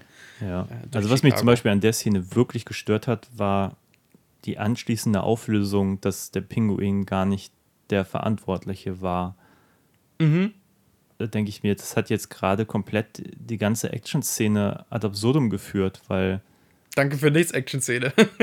ja, es hat äh, eigentlich war, war, waren sie auf der völlig falschen Fährte, haben Ja. da die ganze Autobahn zerlegt für, für nichts Ja, vor allem Gordon muss sich auch vor irgendjemanden ähm, rechtfertigen. Ja. Ja, da- das hat, also, weißt du, da, da denke ich dann, okay, jetzt bin ich gedanklich irgendwie raus, weil das hat jetzt gar, kein, gar keine Bewandtnis, außer dass es eine Action-Szene war Mhm. im Nachhinein. Also, also irgendwie mochte ich den Twist überhaupt nicht, dass sie da falsch ermittelt haben oder irgendwie nicht clever genug waren und so. Mag ich einfach nicht. Finde ich irgendwie. Also, da hätte ich mir lieber eine Action-Szene am Ende gewünscht, die da drauf gezahlt hätte. Ja. Vom Mögen und Nicht-Mögen, was ist denn insgesamt, also klar, jetzt können wir das jetzt, weil wir auch nicht, weil manche Filme ja auch bei uns weit in der Vergangenheit liegen. Was ist denn so, so dein, dein Lieblingsinterpretationsansatz von Batman oder vielleicht dein Lieblings-Batman-Film, wenn du sagst, äh, ich kann den Interpretationsansatz nicht ganz mitnehmen, weil das ist einfach für mich ein funktionierender Film. Oder, nee, die Danke-Frage kommt danach. Also, ich glaube, mein Lieblings-Batman-Film wurde noch nicht gedreht. Kann ich vielleicht so sagen. Ich mag viele Filme für das, was sie machen. Also, ich glaube, wenn ich meinen Lieblings-Batman-Film benennen würde, wäre es wahrscheinlich Dark Knight bis zum Ableben des Jokers. Also ableben meinst du, wo sie ihn da so rausnehmen und da am, Genau, also an der was, Baustelle hängen lassen, sozusagen. genau, also wa- was ich am Dark Knight wirklich schwierig finde, ist diese letzte Dreiviertelstunde, wo dann Two-Face nochmal eingeführt wird und Mhm. Batman nochmal ein neues Gimmick kriegt. Das, das nervt mich einfach. Das fühlt sich so drangehangen an. Da hätte man meines Erachtens einen eigenen Film draus machen können, der gut erzählt worden wäre, der sich auch einfach dann die Zeit nimmt, um auch Two-Face irgendwie ein bisschen gerecht zu werden, weil ich eigentlich die Figur ganz cool fand. Der hat noch nie die cineastische Behandlung erfahren, die er eigentlich verdient, weil der so äh, facettenreich ist, mit seinen verschiedenen ja, Facetten. In dem Genau. Fall. Aber für mich war es halt so ein Film Batman vs. Joker und dann ist der Film für mich irgendwann zu Ende und dann geht dann aber leider irgendwie nochmal eine Dreiviertelstunde weiter. Und nicht, dass die Dreiviertelstunde schlecht wäre, aber ich finde, das fühlt sich irgendwie einfach drangehangen an und das macht mir die, die, die ganze Struktur des Films irgendwie kaputt. Hat auch so ein Finalproblem, weil die letzte Konfrontation ist dann ja halt ein echter Typ mit so einer kleinen Pistole, was auch bedrohlich sein kann. Aber das folgt halt gerade auf den großen, auf die große Endschlacht mit dem Joker. Also so das Adrenalin nimmt einfach ab. Ja, und aber ich habe jetzt alle Nolans habe ich im Kino gesehen, als sie liefen, deswegen ist alles auch schon ein bisschen her. Na klar. Ich mochte auch Bane im Prinzip und trotzdem hatte ich mit dem Film irgendwie meine Probleme. Irgendwie hatte ich den Eindruck, alles zu lang, zu episch. Keine Ahnung. Das müsste ich mal wieder gucken. Habe ich auf jeden Fall vor, aber es ist jetzt schon wieder länger nicht passiert. Ähm, dann mag ich natürlich die Tim Burtons für das, was sie sind. Irgendwie mag ich die vom Look von, ich mag Ja. Michael Keaton als Batman. Ich mag, den total. Ich mag aber auch Batman Forever, da sprachen wir auch schon drüber, für, für vieles. Ich mag die albernen Bösewichter, auch wenn Tommy Lee Jones jetzt weniger ein Two-Face ist als ein Joker. Aber habe ich irgendwie meine Freude dran. Ich, aber das haben wir uns ja beide gewünscht, oder wir alle drei, als wir Batman und Robin sahen, dass wir irgendwie mehr Spaß mit dem Film haben, weil der ja eigentlich ganz viel da drin hat, was Spaß machen könnte. Könnte, genau. Wenn das der ist Film das besser wäre. Das ist das Frustrierende. Das ist ein guter Witz äh, von jemandem, der wahnsinnig schlecht Witze erzählen kann. Und das macht diesen Film einfach so ein Frustrationsmotor, weil ich konnte mich Gott sei Dank, das konnte ich glaube ich als Teenager nicht. Als Teenager hätte ich übrigens diesen Film, ne, diesen The The Batman, richtig gut gefunden. Ich hätte gesagt, ja, der ist dark und gritty und brutal und politisch und gegen die Eliten, man. Und jetzt kann ich das Gott sei Dank äh, äh, doch dann ein bisschen reflektieren. Und ähm, genauso als Teenager habe ich Batman und Robin gehasst für das, was er sein will. Weil das ist nicht Batman. Batman ist dark and gritty. Und wie sieht dann Arnold Schwarzenegger aus, man? Und ich dachte so, hey, jetzt, also wir haben ja über Batman Forever geredet. Der hat uns beiden, glaube ich, besser gefallen, als wir dachten. Und deswegen dachte ich bei Batman und Robin, ey, vielleicht kann ich mal locker lassen und einfach akzeptieren, das ist halt Joel Schumachers Version eines Adam West Batmans. Aber dann funktioniert es halt nicht so. Und das ist Ah, das ist, ich krieg jetzt schon wieder, mir verknotet es schon wieder den Magen, ey. ähm, aber gut, wenn du auf deiner Zeitreise weiter bist. Und dann Ben Affleck. Was ist deine Meinung zu, zu Ben Affleck? Ben Affleck, Ben Bad Zack Affleck. Snyder. Ich habe Aber ist das Zack Snyder schuld oder macht doch Ben Affleck einfach was falsch, in Anführungszeichen? Oh, ich glaube, mir, mir gefällt da das Overpowern von Batman nicht. Allein irgendwie Batman auf Superman treffen zu lassen, vielleicht mag das im Comic aus irgendeinem Grund funktionieren. ich finde, das funktioniert für mich nicht. Ich Ja. finde, Batman ist das, was er in diesem Film ist. Deswegen finde ich, also ich finde den Film ja auch gut. Also ich finde ihn ja, ich finde, er hat Schwächen, Ja. aber ich mag eigentlich, dass Batman in dieser Welt irgendwie quasi ein Superheld ist, obwohl er ja ein paar Gadgets hat und äh, ja, auch mit diesem Symbol arbeitet. Ich mochte diese Idee von diesem Film auch, dass das, dieses Symbol eingesetzt wird, nicht um ihn zu rufen, Mhm. sondern dass es auch wirklich Angst einflößt und eigentlich Kriminalität unterdrückt, weil Ja. die Kriminellen Die wissen, Angst haben vor Patrouille, Batman. ja. Das fand ich irgendwie einen coolen Moment. Fand ich super. Batman vs. Superman Mhm. ist so, ist für mich kompletter Quatsch. Also es hat für Ja. mich überhaupt gar keine, ich kapiere schon die Grundsituation nicht. Was, was ist denn das so? Superman soll irgendwie böse sein, macht alles für mich gar keinen Sinn. Ja. Äh, Ich, ich mag es einfach nicht. Und Justice League ist halt, ja, das ist halt kom komplett austauschbar. Ob jetzt der Held irgendwie Thor heißt oder Batman oder ja. was auch immer, ist, ist bei dieser Was generischen Art von Film Tor? egal. Aber ich verstehe, was du meinst. Ich glaube, Ja, ich finde Thor auch lustig, aber Ja. weißt du, was ich meine? Ja, ist-. Also, der müsste nicht Batman sein, da könnte irgendwer anders sein. So. gerade wenn er nur noch äh, degradiert wird zu, äh, zur Punchline-Maschine, so, also dass er so äh, ironische Kommentare macht die ganze Zeit und gerade Josh Whedon irgendwie nichts mit Batman anzufangen wusste. Aber das ist auch klar, so der kämpft neben Halbgöttern.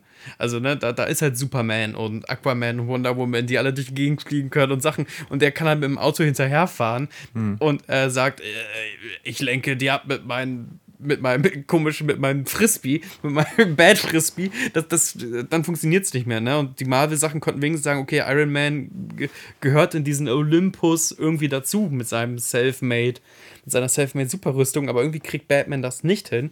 Und ähm, Ich war auch gerade gedanklich natürlich auch gar nicht korrekt, weil Iron Man ist natürlich der viel bessere Vergleich zwischen DC Thor und Marvel und, ja, sozusagen. Iron Man und, und Batman muss man quasi gegenüberstellen. So, ja, auf Genau. jeden Fall, glaube ich auch. Ja, aber dazu glaube ich, ist Batman auch viel zu sehr schon anders geprägt als jetzt Iron Man. Ist ja quasi gleich, mit Robert Downey Jr. sogar die gleiche Besetzung. War ja irgendwie eine Rolle, die haben sie auch jetzt lange vorbereitet und so. Und dann ist man, glaube ich, ganz anders äh, involviert als jetzt so ein, so ein neuer Batman, der so aus dem Nichts kommt, wo man auch denkt, ja, ja, genau, gegen Superman. ich weiß nicht. Naja, auch diese, diese mich nicht. krasse Brutalität, die er da manchmal leben kann und dann ist irgendwie Ben Affleck so auf seine Ben Affleck charmant, charmante Art so, so snarky, ich kann das gar nicht anders beschreiben und dann halt natürlich im dritten Akt, weil er sich dann diese, diesen Muskelsuit anlegt, ähm, kann er da mithalten. Ich weiß, ich weiß, woher das kommt, liebe Zuhörer, das, Zuhörerinnen. Das ist, ist mir schon klar. Ich habe die Vorlage davon auch gelesen, aber äh, es ist ja trotzdem am, am Filmemacher und am Schauspieler dran, irgendwie das zu schaffen, dass all diese Zutaten miteinander schmecken und auch im Filmkontext irgendwie Sinn machen. Und man nicht am Ende irgendwie als äh, Drehbuchautor da verzweifelt raus muss und sagen, ey, wie wär's, wenn die aufhören, aufeinander einzuprügeln, weil deren Mütter haben denselben Namen. Martha. Ähm, ja, Ben Affleck, tragisch. Ich glaube, der hat in vielen Interviews auch schon gesagt, von wegen, dass er auch nicht mehr in seinem Leben nicht mehr in ein Kostüm, also in ein Superhelden-Kostüm schlüpfen möchte. Das hat bei Daredevil schon nicht funktioniert und jetzt bei Batman ging das so richtig in die Hose. Und dass das schade ist, weil er ein riesen Batman-Fan ist. Aber kurioserweise hat er irgendwie echt Bruce Wayne nicht verstanden oder durfte ihn nicht zu spielen. Ja, ich glaube, das hat auch viel mit dem Drehbuch zu tun. Also ich finde jetzt, also Batman, finde ich, kann man zum Beispiel gar nicht mit Batman vs. Superman vergleichen. Also das ist komplett ja, der, der ganze Ge Gedankenbau ja komplett anders. Der Ja. hier ist ja wirklich. Ich weiß nicht, ob es Batman gegeben hätte ohne den Joker, das, ohne den Erfolg des Joker-Films, Oh, das ist eine interessante Theorie. weil der war ja komplett geerdet. Das Ja. ist jetzt ja hier so ein, ich sag mal, ein bisschen Kompromiss. Also Mhm. Joker war ja schon, der hätte ja auch wirklich im New York spielen können Ja. Und nicht in so einem Gotham. Das hier ist natürlich schon klar deutlich fiktionaler, so von der, vom ganzen Setting. Und trotzdem, glaube ich, hat der Erfolg vom Joker denen so ein bisschen recht gegeben, zu sagen, wir machen es ein bisschen, ein bisschen realistischer. Die Leute wollen nicht nur irgendwie alle, ob sie fliegen können oder nicht, die ganze Zeit durch die Luft hopsen lassen. Und ich glaube, das war eine gute Entscheidung grundsätzlich. Ich hätte mir, glaube ich, gewünscht, dass der Film entweder mehr, bisschen mehr Spannung hat, Ja. um halt so als Serienkiller-Film zu funktionieren, dass man auch wirklich sagt am Schluss, okay, dann, was weiß ich, nimmt der halt irgendeine Geisel und, und Batman muss die befreien oder so, aber dann halt wirklich Saw-mäßig, dass man auch wirklich mitfiebert und denkt, Mhm. bringt er sie jetzt um oder nicht und Ja. vielleicht am Schluss sogar umbringt, um dann halt wirklich evil zu sein und nicht so eine Pusche, wie unser Riddler das jetzt hier ist. Also ich, ich fand den Masterplan, der war mir einfach zu, zu klein. Also Du sagst gerade was Interessantes. Ähm, der Film bedeutet ja gleichzeitig auch voll den Abgesang auf der Idee, so ein gemeinsames Cinematic Universe zu haben, ne? Also hier ist jetzt Superman und Aquaman und The Flash und wie sie alle heißen, ja vollkommen ausgeklammert. Also sie haben Batman wieder als Franchise aus dieser Idee, was ja DC eigentlich mal machen wollte, ein gemeinsames Universum zu bauen, das ist jetzt passé. Ja. Also jetzt hat DC einfach gesagt, wir kriegen es nicht hin. Hier Marvel gut gemacht, wir machen wahrscheinlich Einzelfilme. finde ich persönlich viel spannender. Also Echt, finde ich überhaupt nicht. Ich finde dieses Universum bauen, aber ich bin auch ein Comicbuch gehen. Ich will, dass sie die Fantastisch 4 die X-Men besuchen können, wenn sie wollten. Bringt ein paar Kuchen mit. Ja, naja, gut, aber die Sache ist halt, das gibt's ja bei Marvel schon. Und immer wenn ich irgendwie DC gesehen habe, halt Justice League oder was auch immer, und Ja. denkst okay, das fühlt sich jetzt an wie Marvel, nur nicht so geil, dann denke ich mir, warum gucke ich mir das an, wenn ich Marvel haben kann? Weißt du, was ich meine? Ja, klar. Dann, dann denke ich mir, dann gucke ich doch lieber irgendwie so einen Film wie der Joker oder jetzt The Batman. Mhm. Und, äh, Als so Cineast findest du es spannender sozusagen, ne? Ja, das kann ich bei mir jetzt nicht trennen. Ich bin als Cineast. Ich bin als Cineast, bin ja, das halt so. bin ja kein Comicleser, der Ja. jetzt die, die, die Geschichten aus den Comics erwartet. Stimmt. So. Also nicht, dass ich was gegen Comics hätte. Ich lese sie einfach nicht, weil ich keine Zeit dafür habe. Mach andere das- Dinge. Ich gucke Filme. Nee, ich glaube, es geht einfach darum, ähm, ich, ich verstehe das aus deiner Sicht total, aber natürlich ist es aus Producer-Sicht total clever, so ein Universum zu bauen.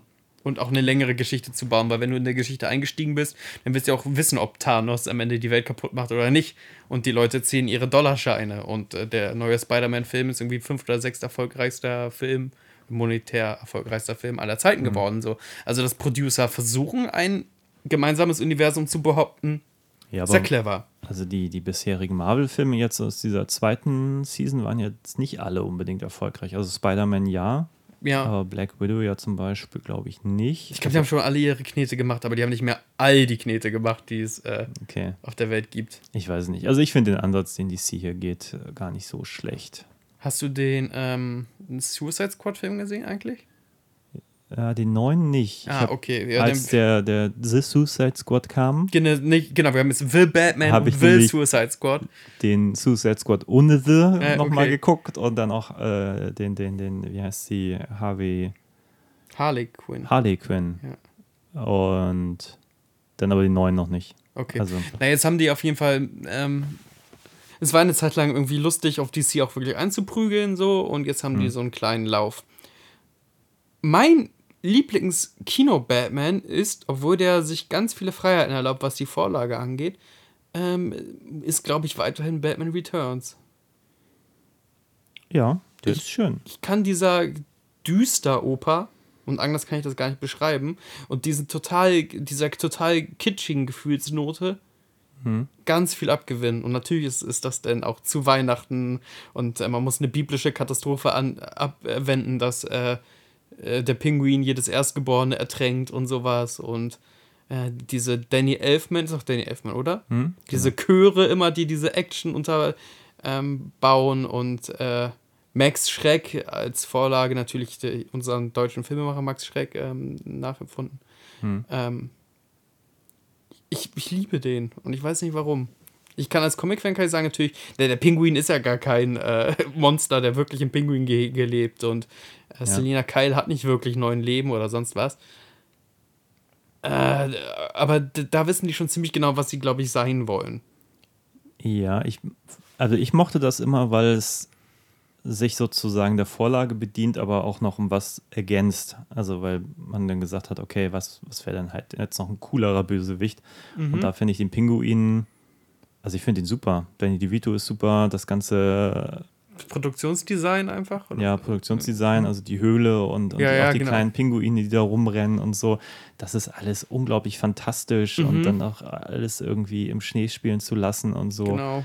Das hat halt so einen unfassbaren Stilwillen und da fand ich diese Ergänzung dieses Stilwillens von Tim Burton aufgestülpt auf das Batman-Universum, das hat einfach super gepasst. Ja. Es war natürlich ein anderer Batman, aber der war halt wirklich unique, weil das hat davor und danach einfach keiner so nochmal gemacht. Und eigentlich finde ich aber diese Idee, einen eigenen Stilwillen auch auf so ein Franchise zu drücken, wie es dann Nolan hat es ja im Prinzip auch ein bisschen gemacht, Auf jeden Fall, ja. eigentlich auch ganz cool. Und ein bisschen macht es dieser Batman halt auch. Und eigentlich mag ich das. Ich finde nur, in diesem Fall hätte es konsequenter sein können. Also ich fand, Burton war damals einfach sehr, sehr konsequent, dass er gesagt hat, ich habe eine künstlerische Vision und wir machen einfach das, auch wenn irgendwie Comic-Nerds sagen, das ist alles Quatsch, aber wir machen es wenigstens konsequent und das finde ich eigentlich eine gute Sache. Und äh, das kann ja, wie es gibt ja so, so im Comic auch so Alternativuniversumsgeschichten. Das könnte ein Alternativuniversums-Batman sein. Das muss ich auch gar nicht verallgemeinern. So ist das einfach, du hast recht, einfach diese, diese Konsequenz. Und natürlich ist es dann auch manchmal doof. Und dann sagt man, ja, aber Batman hat in dem Film auch gemordet, indem er einen dieser Clown-Verbrecher irgendwie Dynamit am Bauch gehangen hat und den dann irgendwie vom Turm schmeißt. Oder in die Kanalisation in dem Falle. Und dann sage ich, ja, natürlich. Aber der Film ist einfach so in seiner eigenen, in seiner eigenen Welt drinne, dass er auch mit einem röhrenden Batmobil durch den Plothole durchfahren darf. Weil darum geht's nicht, so, weil, weil der Film auch niemals behauptet. Würde Tim Burton behaupten, er würde einen ganz nüchternen Spionage-Thriller machen, dann müsste man ihn auch nach Spionage-Thriller-Regeln bewerten Ja. und sagen, das, ist nicht der Pinguin, mit dem ich aufgewachsen bin. Ja, und Danny DeVito natürlich, den man auch damals, den ich zumindest damals nicht erkannt habe. Obwohl er natürlich von der Körpergröße äh, ideale äh, Danny äh, hat. So, wen- über welchen können wir denn noch kurz reden? Ja, Adam West ist Adam West. Äh, Klassik, Ja. kultig, super. Ich, die Serie fand ich damals super. Ich weiß nicht, wie gut die heute noch für mich funktionieren würde. Aber die war ja komplett auf, auf, wie nennt man dann das? LSD. Ja, es war ja eine reine Komödie im Prinzip. Ja. Es war ja alles schrill bunt, es war alles taghell beleuchtet. Es waren alberne Dialoge, aber auch keine dummen Dialoge, aber einfach, Genau. einfach alles auf 10 gedreht und auch der Film Batman hält die Welt in Atem, diese Verfolgungsjagd-Szene, wo er versucht, diese Bombe loszuwerden ist so am Hafen, groß, das das ist ist natürlich stellvertretend für diese Art von Humor. Das Ja. hat natürlich mit allem, was danach irgendwie im Batman-Universum kam, einfach überhaupt nichts mehr zu tun.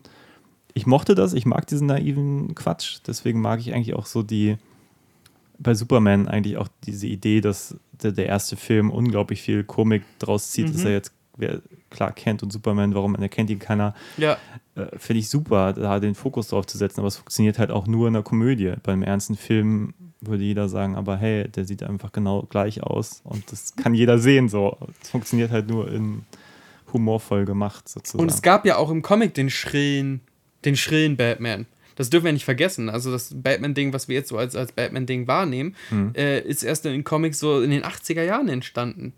Batman war angekettet mit Robin an einer riesigen Spielkarte und der Joker saß auf dem Kran und hat irgendwie auch One-Liner rausgehauen.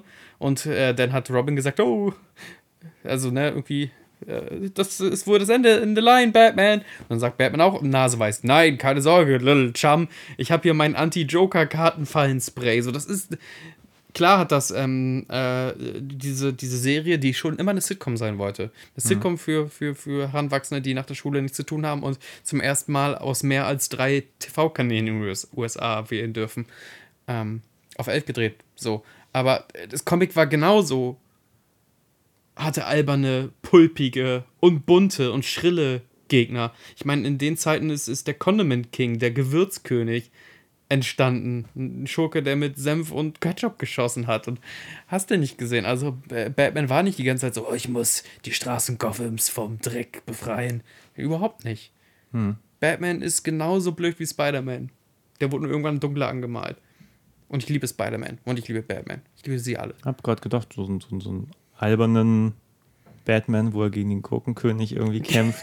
Why not? Also würde ich mir angucken. Ich würde Das ins ist- Kino gehen. Geht ein bisschen in die Richtung, also in die Richtung geht ähm, der Lego Batman-Film, wo sich Batman seines äh, popkulturellen Erbes so bewusst ist und er läuft in so einer Galerie vorbei, wo auch all die schrägen Kostüme aus all den verschiedenen Jahrzehnten einfach hängen.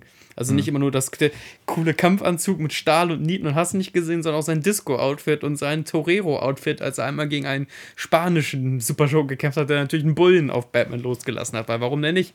Wenn du spanischer Schurke bist, hast du einen Torero-Bullen dabei. Ähm, ja, ich wäre da voll dabei. Ich wäre voll dabei, wenn jemand sagt, okay, jetzt gehen, jetzt, wie schwer soll Batman auch noch werden, ne? Wie erdrückend soll Batman noch werden? Jetzt wird's anders, jetzt wird's. Ja, wobei, wie gesagt, ist vielleicht mein größtes Manko an diesem Film, dass ich finde, wenn man diesen Weg geht, man Mhm. ihn eigentlich noch erdrückender hätte machen müssen. Ich glaube, der hat ja noch nicht mal ein R-Rating in den USA. Nein, da haben sie sehr, PG-13. also der ist brutal, der Film, muss ich schon sagen, aber sie Ja. haben sehr klar daran gearbeitet, dass sie da irgendwie noch ihren Kopf aus allen Schlingen, was die Bewertung angeht, ziehen können. Genau. Und ich glaube, das hat auch damit zu tun, dass der Film halt, ich sag mal, dass der Bösewicht jetzt auch nicht so perfide ist, wie er sein könnte oder sein müsste, vielleicht auch für meinen Geschmack. Also, weil, wenn der Riddler so ein Supergenie ist, der da Leute foltert und so, dann, wie gesagt, das letzte Drittel ist für mich, das ist irgendwie albern. Das ist ha- harmlos albern. So nicht, dass sein Plan nicht irgendwie ein bisschen bösartig ist, aber es ist halt, halt überhaupt nicht das Level, was eigentlich der Film einem die ersten zwei Drittel irgendwie suggeriert. Ja. Da erwarte ich einfach viel, viel, viel mehr. Viel mehr Christopher Bösartigkeit. Nolan, genau, Christopher Nolan hat sich ja in den ähm, in seinen Filmen an dieser, und das nennt man halt äh, 9-11 Optik bedient. Also, dass Ja. Terror eine neue Qualität bekommen hat, auch durch Massenmedien und so. Und da gibt es ja auch Szenen, wo der Joker zwischendurch bei der Polizeistation anruft und auch die Selfie-Cam in sich reinhält. Oder auch, dass ähm, Bane fast schon propagandistische Tools benutzt, um die äh, Zivilbevölkerung von Gotham einzuschüchtern. Oh, Und bei, bei Nolan ist es der blanke Terror. Also wirklich, wenn der Joker da im Polizeiquartier anruft und sagt, ich will, dass sich Batman irgendwie entmas ent entmaskiert, ja genau, demaskiert, sonst bringe ich jede Stunde irgendjemanden um oder jag ein Krankenhaus in die Luft und so. Das, das ist Terror einer neuen Qualität, so. Das ist auch Terror, der uns irgendwie eklig an, an Optik von, von Al-Qaida und ISIS und sonst was erinnert, so. Und ganz eklig einen Schauder machen, äh, entstehen lässt. Und hier ist das irgendwie einfach nur ein bisschen. Du hast, glaube ich, am Anfang des Gesprächs gesagt, der nervt ein bisschen. Und ich habe das auch Ja. gedacht im Kino. Also, als er als sich bei ihm so die Stimme so überschlägt, nachdem er das 17. Mal quasi tatsächlich mit Batman telefoniert hat und sagt: Seid ihr mal alle ruhig, weil ich rede jetzt hier. So, und denke, aber du bist irgendwie ein Würstchen. Dann kann man sagen: Ja, der soll ja auch ein Würstchen sein. Aber nur bis zu einem gewissen Grad. Und dann stellt sich bei mir als Zuschauer nicht der Horror ein. So, so mein Gott, wie soll man diesen Wahnsinnigen stoppen? Es braucht jemanden im Bad-Kostüm. Ja, aber ich glaube, ich hätte mir gewünscht, dass der auch ein bisschen, auch ein bisschen mehr Stilwillen einfach an den Tag legt. Weil auch sein Kostüm war so, bäh. das war ja wirklich nur, er hat die Brille getragen und dann Mhm. irgendeinen so Lappen drüber gesetzt oder so. weißt du, was ich meine? Aber Ja. da, wenn, wenn man, Jim Carrey hat stundenlang geschneidert, bis er in der Anzug gesessen hat. ja, und er muss gar keinen Anzug schneidern, aber einfach so ein bisschen, wenn man, wenn er schon so einen krassen Masterplan verfolgt und ja auch irgendwie das schafft, Leute im Internet zu rekrutieren für sein Ding, Ja. dann glaube ich, hätte ich mir gewünscht, dass es nicht aussieht wie so ein räudiges Handyvideo, was jeder drehen kann, sondern dann auch wirklich merkt, das ist jetzt so ein Wahnsinniger, der sich auch ein bisschen Mühe gibt, sich zu inszenieren. Ja, so. Ich hätt- stimmt, fand das das, jetzt gar kein. Widerspruch so. Und wie gesagt, mir fehlt so ein bisschen einfach auch die, dieser Spaß daran, Rätsel zu stellen bei ihm. Ja. Und hätte er sich irgendwie inszeniert, wie es Jim Carrey getan hat, also muss ja nicht so rumalbern wie Jim Carrey. So. Mhm. Aber ich glaube, das wäre kein Widerspruch geworden, aber hätte die Figur für mich viel interessanter gemacht, wenn man auch diesen Wahnsinn so ein bisschen mit verkauft. Ja. Dass da jemand ist, der sich auch einfach irgendwie zeigen möchte, der eben nicht mehr im, in niemand sein möchte, sondern auch einfach ein bisschen Aufmerksamkeit will, trotz allem politischen Bla, was er da so verfolgt. Hätte ich interessant gefunden, diese Figur irgendwie ein bisschen, bisschen spannender zu machen einfach. Glaubst du, dass jetzt ähm, der Film oder die Fortsetzung, die es wahrscheinlich geben wird, als nächstes die Joker-Karte spielen muss? Also ich habe jetzt Oder hättest du gerne eine Joker-Pause? Ich, nee, ich habe gar nichts gegen den Joker. Ich muss sagen, ich hätte jetzt gerne Riddler-Pause, ehrlich gesagt. also am Ende wird ja nochmal suggeriert, da kommt ja nochmal so ein, was stand da? Ja, diese. Es gibt diese ja keinen richtigen Post-Credit. genau, nur gibt, diese Website irgendwie. Dieses, Ja, es gibt irgendeine Verlinkung auf der Website und auch irgendwie so einen Satz, was so suggerieren soll, der Riddler ist noch nicht weg oder so. Mhm. Ich wüsste jetzt nicht, was da beim Riddler noch kommen sollte jetzt. Ich fand den jetzt schon mehr als auserzählt für einen Film, zumindest so, wie sie ihn interpretiert haben. Mhm. Wie gesagt, ich liebe den Riddler, aber nicht in diesem Film. Und ja, weiß ich nicht. Ich kenne mich aber auch, wie gesagt, comicmäßig nicht so gut aus, welche Bösewichter da im Universum eigentlich noch Mhm. da sind, die man vielleicht mal erzählen könnte. Ja, das Problem ist ja, dass Batman durchaus so, auch so ein bisschen fantastisch ist und irgendwie finde ich, die sperren diese fantastischen Optionen. Also Mas- Mr. Freeze ist ja ziemlich klar fantastisch.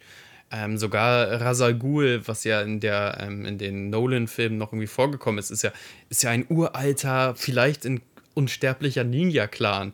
Das ist ja schon alles ein Stück weit albern, aber ich finde, die interessantesten Figuren kommen aus dieser Albernheit. Da gibt es eine Figur, der ist Killer Croc, das ist ein riesengroßer Krokodilmann so und ähm, ich hätte gerne, dass diese die Tonalität gespielt werden kann, weil sonst kannst du nur noch auf, vielleicht auf den Joker, vielleicht auf Two-Face oder andere Figuren, die so ein bisschen Mob, also Mafia und, und äh, Psychopathen gelagerter sind.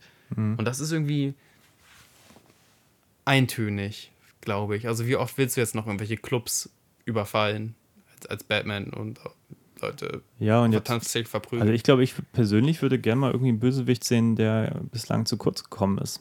Also ja. hätte ich, glaube ich, cool gefunden. Oder man denkt sich wirklich mal einen neuen aus, weil wie gesagt, dieser Riddler war für mich auch jetzt nicht der Riddler, den ich Das kannte. stimmt.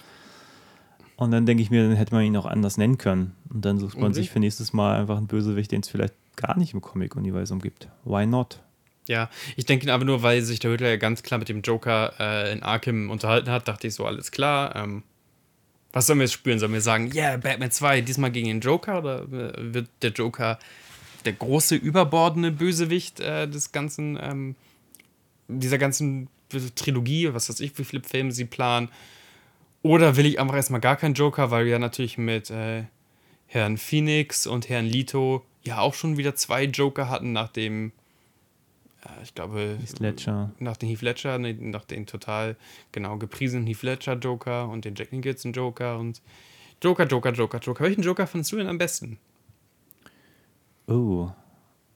Also ich mag Jack Nicholson im ersten. Mhm. So als, ja, ich wollte jetzt gerade sagen klassischen, aber es liegt, glaube ich, daran, dass das so der erste für mich war, den Ja. ich so wahrgenommen habe. Nee, ich, also wenn es so von der Intensität geht, fand ich Heath Ledger schon sehr weit vorne. Den mochte ich halt wirklich ganz Ja, ich glaube, gerne. da führt kein Weg drumherum, ne? ja. Ich fand aber Jared Leto in, in Suicide Squad nicht so schlimm, wie alle sagen. Echt, ich fand das katastrophal. Ich fand Echt? das richtig katastrophal. Ich fand das richtig schlimm. Also ich meine, ich finde die Filme nicht besonders gut, aber ich finde, das liegt jetzt nicht unbedingt an ihm. Also Nee, ich will jetzt noch gar nicht sagen, dass es wegen Lito untergegangen ist. Einfach so ein Joker, der sich so, so einer so einem Zeitgeist unterwirft und irgendwie modern sein will mit, mit Gesichtstattoos und Pimp-Swag und das, äh, das nee, äh, also funktioniert einfach bei mir überhaupt nicht. Ich finde das richtig schlimm. Wie gesagt, es ist auf keinen Fall mein Lieblingsjoker, aber ich fand es jetzt im, im Suicide Ram, es ist mir Ja. nicht äh, Suicide negativ Ram. aufgefallen. ja, weiß nicht. Ähm, noch irgendein Wort vielleicht zu Joaquin Phoenix, wenn wir dann irgendwie über alle Batman-Filme mal kurz rübergeschrubbt sind, was ja auch im weit entferntesten Sache ein Batman-Film ist, seine Joker-Interpretation. Ich finde, der fällt komplett raus, das kann ich überhaupt gar nicht. Siehst Das du ihn nicht so im, im Batmanischen ähm, Ich, naja, ich Cinema? würde dieser Film nicht irgendwann Bruce Wayne aufmachen und irgendwie nochmal nebenbei sagen, dass das irgendwie in Gotham spielt. Er hätte das auch einfach äh, Taxi Driver Teil 2 sein können. Ja, so sehe ich den aber auch ein bisschen den. Film, so als so ein Martin Scorsese ähm, Rip-Off, ja. Rip-Off, King ja. of Comedy. Und Ja, was da unbedingt King of. Comedy, gerade wenn du King of Comedy gesehen hast, ey, wie viele Motive, die sich da auch da rausnehmen, Ja. ist heftig. Ich glaube, mein, also mein grundsätzliches Problem am Joker ist, dass ich finde die Psychologie schwach am Ende. Das ist so am Ende doch nur, der Joker hatte eine schlechte Kindheit und dann wird er mehr oder minder so durch Zufall zum, zum größten Bösewicht der Stadt. Ah, weiß ich nicht. Ich glaube, da wäre weniger, fast mehr gewesen. Ich fand den Film sonst okay, aber ich finde, da, da wird mehr draus gemacht, als da wirklich drin steckt inhaltlich. Was ist denn für dich, also kannst du dich auch mal von Batman lösen, so, so ein richtig, ich will dich so einschätzen lernen. Wir lernen uns ja auch über diesen Podcast immer noch besser kennen. Äh, Was ist denn für dich so ein richtig guter Schurke? So ein richtig guter Gegenspieler. Also wie gesagt, das hängt, glaube ich, ein bisschen von dem Film ab. Wenn der humorvoll sein soll, also wie gesagt, beim Batman fand ich immer die Bösewichte am schönsten, die auch so ein bisschen laut sind und ein bisschen durchgedreht und die einfach interessant sind. Und da denke ich halt irgendwie vor allem an, an Danny DeVito oder halt auch an Jim Carrey in Batman Forever und, und eben auch an Heath Ledger, der wirklich Ja. die, die, die, die Leinwand einnimmt. Und das Schöne ja an Bösewichtern ist, die müssen ja nicht, die haben ja keine moralischen Grenzen normalerweise. Es liegt dann so ein bisschen am Film, wo die moralischen Mhm, ja. Grenzen verlaufen. Und ja, in diesem Fall zum Beispiel beim Riddler, denke ich mir, der läuft so auf Sparflamme die ganze Zeit. Ich hätte mir gewünscht, der würde wenigstens am Ende nochmal hochdrehen oder so, wenn er es vorher schon nicht tut. Und Ich glaube ja schon, dass Paul Dano sowas ähnliches wie Hochdrehen macht. Ich finde es einfach nur aber nicht passend. Also er, ne, wenn er im Knast auf Batman trifft, dann singt er ja mal kurz so psychopathisch Ave Maria und fängt an zu weinen irgendwie und hast nicht gesehen. Also es soll, schon zeigen, so, oh krass, wie on the edge der ist. Ja, also wie gesagt, über Schauspiel will ich gar nicht reden. Ich finde, also mein Problem ist auch gar nicht das Schauspiel. Ich habe nur den Eindruck, dass seine Rolle das nicht hergibt, was da sein müsste. Das, also hätte ich diesen Film gemacht, hätte ich mir irgendwie gewünscht, dass der Riddler A mehr, mehr Freude an seinen Rätseln hat. Also auch vielleicht eine diebische Freude, weißt du, weil letztlich braucht er die Rätsel ja nicht. Das war für mich immer der Riddler. Die Sache war, der Riddler hätte, könnte seine Ziele ja auch erreichen, wenn er seine Forderung irgendwie Das formuliert. ist auch seine Hybris, ne? Also wegen Ja. seiner dummen Rätselsucht, um zu zeigen, wie clever er ist, Mhm. fällt er ja auch immer auf die Schnauze, weil er eigentlich seine Pläne schon durchführt. Also da gibt Leuten quasi eine Rampe, ihn zu stoppen. Ja, So, genau. ja. Und aber ich meine, letztlich ist das ja auch naheliegend, dass eine Person, die vielleicht auch Schlimmes tut, sich aber trotzdem mitteilen möchte und eigentlich möchte, dass ihn jemand aufhält. So, vielleicht ist das, das macht es, glaube ich, interessant. Und ich habe hier den Eindruck, die, ich merke keinen Rätselwunsch von ihm, dass er wirklich sagt, er, er hat jetzt diesen Drang, irgendwie in Rätseln zu kommunizieren. ja. Und ich, also ich verstehe den vielleicht hier auch deswegen nicht und finde ihn deswegen auch schwach, weil er so. Ich glaube, ich hätte mir gewünscht, dass er einfach diebische Freude hat, Rätsel zu, zu machen und dann auch Also Freude ist bei dir ein diebische Freude zu sehen. Wir waren ja genau, beim Thema auch Schurken. jemand zu scheitern zu sehen, wenn Ja. er Rätsel nicht lösen kann, die er, weißt du, das ist für ihn ja auch ein Gewinn, egal wie es nachher ausgeht. Und ja, weiß nicht, das macht, wer ist in dem Fall für mich so der Riddler und der hieß Ledger Joker, der ist halt, der ist halt irgendwie sadistisch, der, der hat irgendwie, der kann halt irgendwie Grenzen überschreiten. Das finde ich halt alles irgendwie spannend, was Bösewichte angeht. Und im Prinzip Bane ist halt so ähnlich im, im Nolan Batman, deswegen fand ich den noch ganz gelungen, im Gegensatz zu dem Bane, den es früher mal in Shoemaker-Filmen von dem bei gab, Ja. wo er einfach nur so, so ein Handlanger war, total langweilig. Ja, Aber ich finde halt, Bösewichter brauchen auch eine eigene Agenda, sei es Poison Ivy oder Ja. so, die jetzt auch nicht super spannend war, aber das gehört, glaube ich, schon zu den Bösewichtern dazu. oder in den James Bond-Filmen, die du ja auch kennst, oder in irgendeinem anderen Actionfilm irgendwo wo ein Schurke, wo es sich hintendiert und du sagst, das ist, das ist mal ein Schurke, wie er im Buche steht oder wie du ihn auf der Leinwand sehen möchtest. Huh, das ist jetzt so pauschal gesagt, wenn ich das so an. Ja, Jetzt du guckst auch an deinen Schrank, wo eine Milliarde Filme drin hängen und denkst so, wo war, wo war, war jemand gut? Ja, ich glaube, ich mag immer Bösewichter, die auch so ein bisschen eine ge- ge- eigene Agenda verfolgen und noch so ein Mysterium bieten. Ich musste jetzt gerade spontan, das hat natürlich mit Superhelden überhaupt nichts Nein, nein, zu tun, kannst an Basic. Instinct erinnern, weil ich den da oben gerade Ja. ähm, stehen sehe.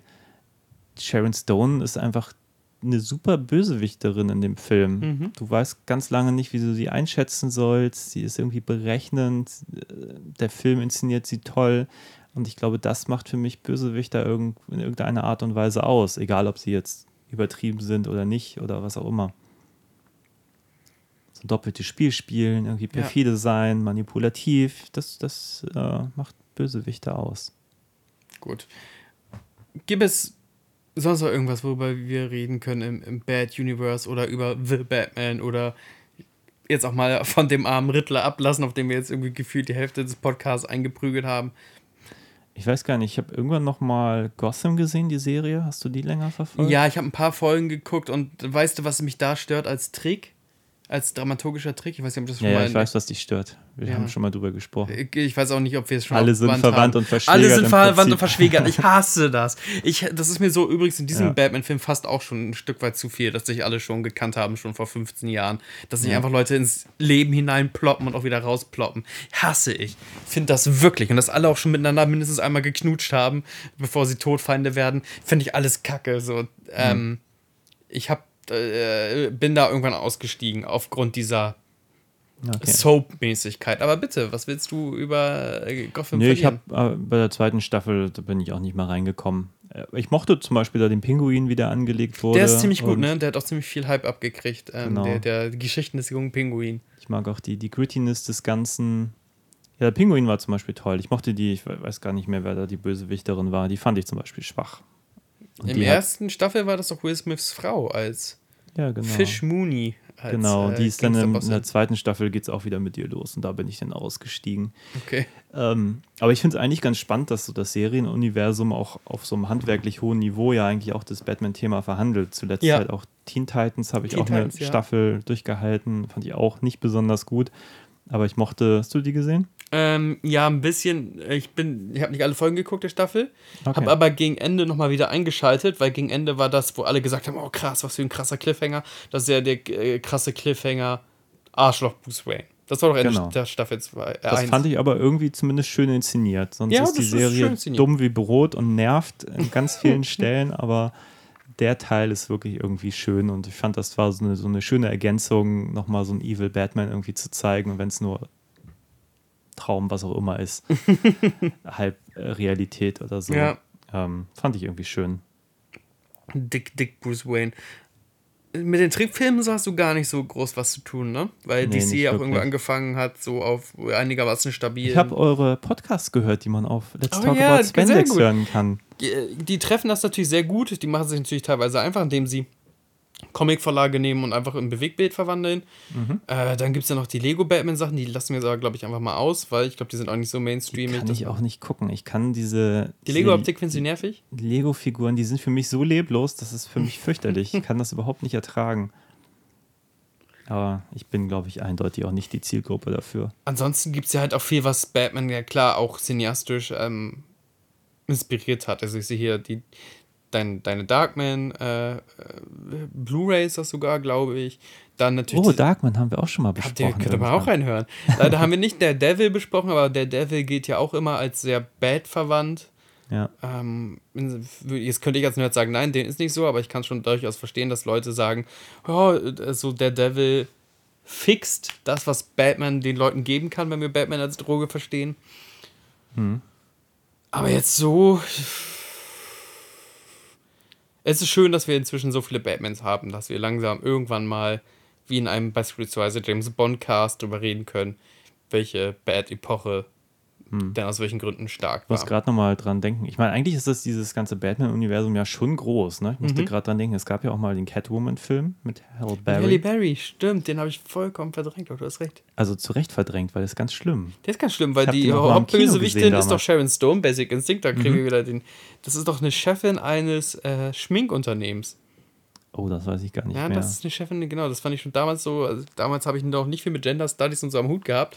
Fand das aber irgendwie schon komisch, dass die Oberbösewichtin, natürlich hat die ein Schminkunternehmen und ihr Plan ist es, böse Schminke zu verkaufen oder, also wirklich, ja, eine Büchen. Hm. Ähm, Nee, kein guter Film. Ich weiß gar nichts mehr davon. Ich weiß nur, ich habe den irgendwann in den 90 90ern oder wann kam der raus? Oh, das muss Anfang der 2000er sein. Das ist ja auf jeden Fall Halle Berry, nachdem sie Storm bei den X-Men gespielt hat. Und ich glaube, X-Men 1, ist das ein 99er-Film? Also ich oder weiß so? noch, ich habe den im Uferpalast am Gänsemarkt gesehen. Also die gibt es auch Kino schon lange nicht mehr. Ja, Wow. damals. Lange ist es her. Lang ist es her. Ähm, äh, vielleicht noch als letztes Ding: Mikey Keaton feiert wahrscheinlich. Erstens, es wird ein Bad Girl-Film gedreht mit Brandon Fraser, auch großer Held meiner Kinojugend, als Bösewicht. Finde ich gut. Hast du gesehen, wie Brandon Fraser heutzutage aussieht? Nee. Ich will habe den immer noch in ich- diesem, wie hieß der Film, wo er mit seiner Familie da in, im Bunker lebt und dann wieder rauskommt? Das war doch mit ihm, oder nicht? Nee, das ist nicht Brandon Fraser. Nee? Oder hat Brandon Fraser auch einen Bunkerfilm gemacht? Ich denke jetzt an Michael Shannon. Nee, aber ist das nicht so eine Komödie, wo, wo er dann so nach, nach weiß ich nicht. Ach doch, natürlich, doch, da spielt auch Alicia Silverstone Ja, ja, auch genau. mit und so. Ja, doch, und Christopher Walken spielt, glaube ich, ähm, Brandon Frasers Ja, Vater. ja, genau. Du hast komplett recht. Der ist schon ein bisschen älter, aber ja. Ja, so also sieht Brandon in- Fraser in, nicht mehr aus. In der Zeit habe ich ihn so für mich abgespeichert. Hätte ich, es ist wirklich, also, ich will kein Bodyshaming betreiben, aber ich habe kurz gegoogelt, ob der irgendwie zwischenzeitlich krank war. Oh, okay. egal. Ich freue mich, dass er jetzt auch wieder ins Kino zurückkehrt, als, als Firefly, als Bösewicht. Und Michael Keaton kommt als Batman zurück im neuen Flash-Film. Weil Flash jetzt ähnlich wie Spider-Man so durch ganz viele Multi-Universen durch kann. okay. Und der trifft wohl kurz auf ähm, Tim Michael Burton, Michael Keaton. ja, finde ich schön. ja, das, das, sobald Spider-Man das kann, irgendein DC-Held das auch kann, ist natürlich auch schon wieder herrlich. Ähm, Ich fand ja, ich finde ja auch, wenn man, wenn man, ich habe jetzt leider den Spider-Man nicht gesehen, hast du nicht? aber ich fände es ja auch total spannend, wenn Filme auch mal ihren Stil so in sich ändern, was ich mir bei so Parallelwelten-Filmen ganz gut vorstellen kann. Mhm. Weil ich kann mich erinnern, als wir Batman Forever gesehen haben, dass der Film am Schluss wieder so eine Tim Burton-Optik aufmacht, so für Ja. die letzte Szene. Ja, stimmt. Und man hätte sich irgendwie gewünscht, dass der Film, der vierte, dann irgendwie daran wieder anschließt, einfach um nochmal so diese, diese unterschiedlichen Stimmungen so ein bisschen zu zelebrieren. Finde Ja. ich irgendwie ganz schön. Das wäre natürlich abgefahren, wenn Tim Burton für eine einzige Szene mit dem Tim Burton Michael Keaton Batman im Flash-Film seine eigene, ähm, ja, seinen eigenen Stil wieder einbringen darf. Geht es Tim Burton gerade finanziell gut? Hat er da irgendeinen Hit? Oh, ich habe lange nichts mehr von dem gehört. Was macht er denn gerade? Weiß ich auch nicht. Aber weißt du, wer zurückkommt ins Superhelden-Genre, nachdem er sich ein paar Flops geleistet hat? Sam Raimi. Ach, Sam Raimi ist wieder im Superhelden-Game. Was macht der? Der macht den Doctor Strange 2 Film. Ah, okay. Stimmt, das habe ich gelesen, ja, jetzt wo du es sagst. Deswegen ist es alles ein Circle Jerk. Sie kommen alle zurück. Ja. Ich danke dir für dieses nerdige Gespräch. Es hat mir mehr Spaß gemacht, als nur bei Matthew Reeves ähm, festgehangen zu sein und damit zu sagen, ja, das ist keine Ahnung, eine 6 von 10. Wahrscheinlich eher eine 7 von 10, vielleicht bin ich zu hart. Ja, guck mal, wir haben vorher noch geguckt, was der Regisseur alles gemacht hat. Das haben wir jetzt gar nicht gesagt, aber das kann der Zuschauer selber nachschauen. Genau. Guck doch selber nach, wir haben hier kein Service versprechen. Ja. Nee, aber war ein schönes Gespräch, fand ich auch. Ähm, Wenn ihr das Gespräch auch schön fandet, dann sagt, ey, geht doch mal thematisch an Sachen ran und versucht euch nicht an schlechten Reviews mit vielen Stotterern, äh, dann schreibt uns das doch. genau. Und ich habe gesehen, äh, zumindest Filme zum Dessert könnte auf Spotify noch ein paar Likes vertragen, damit das auch mal über die Like-Grenze kommt, damit dann auch eine Bewertung angezeigt wird von fünf Sternen, hoffe ich. Das ist eine Frechheit, dass da noch nicht genug äh, Sterne drin Das sind. könnte man mal machen, wenn man nichts zu tun hat. Ansonsten. Ihr habt doch alle Spotify, oder? Seit neuesten, manche kriegen das gar nicht mit. Ich muss das letztens auch jemand zwingen zu. Da ist jetzt eine Bewertung, irgendwie bei Apple Podcast Ja. möglich. Ihr müsst nichts schreiben, macht einfach mal fünf, fünf Sterne bei Filme zum Dessert hin. Ja, das wäre nett. Und ansonsten bei Instagram folgen und auf das. Facebook Ja, und äh, Bookmarken, Bookmarken Filme zum. Dessert.de und euren Freunden erzählen. Genau. Und vielleicht machen wir auch bald neue Tassen euch. Schreibt uns, wie gern ihr eine wollt. Ich finde die Tassen super. Das Ja, ist das auch. mitschönste, was wir je gemacht haben. genau. Handkoloriert von mir, von dir handgezeichnet. Echt, da ist so viel Liebe drin, wie in diesem Podcast. In dem Sinne, äh, das Bad-Signal geht aus. Wir gehen nochmal ein bisschen. Heute scheint ein bisschen die Sonne, machen was, glaube ich, für die Seele, ne? Ja, es ist sehr schön draußen. Wir sollten rausgehen. Bye, Habt bye. einen schönen Tag. Auf Wiedersehen.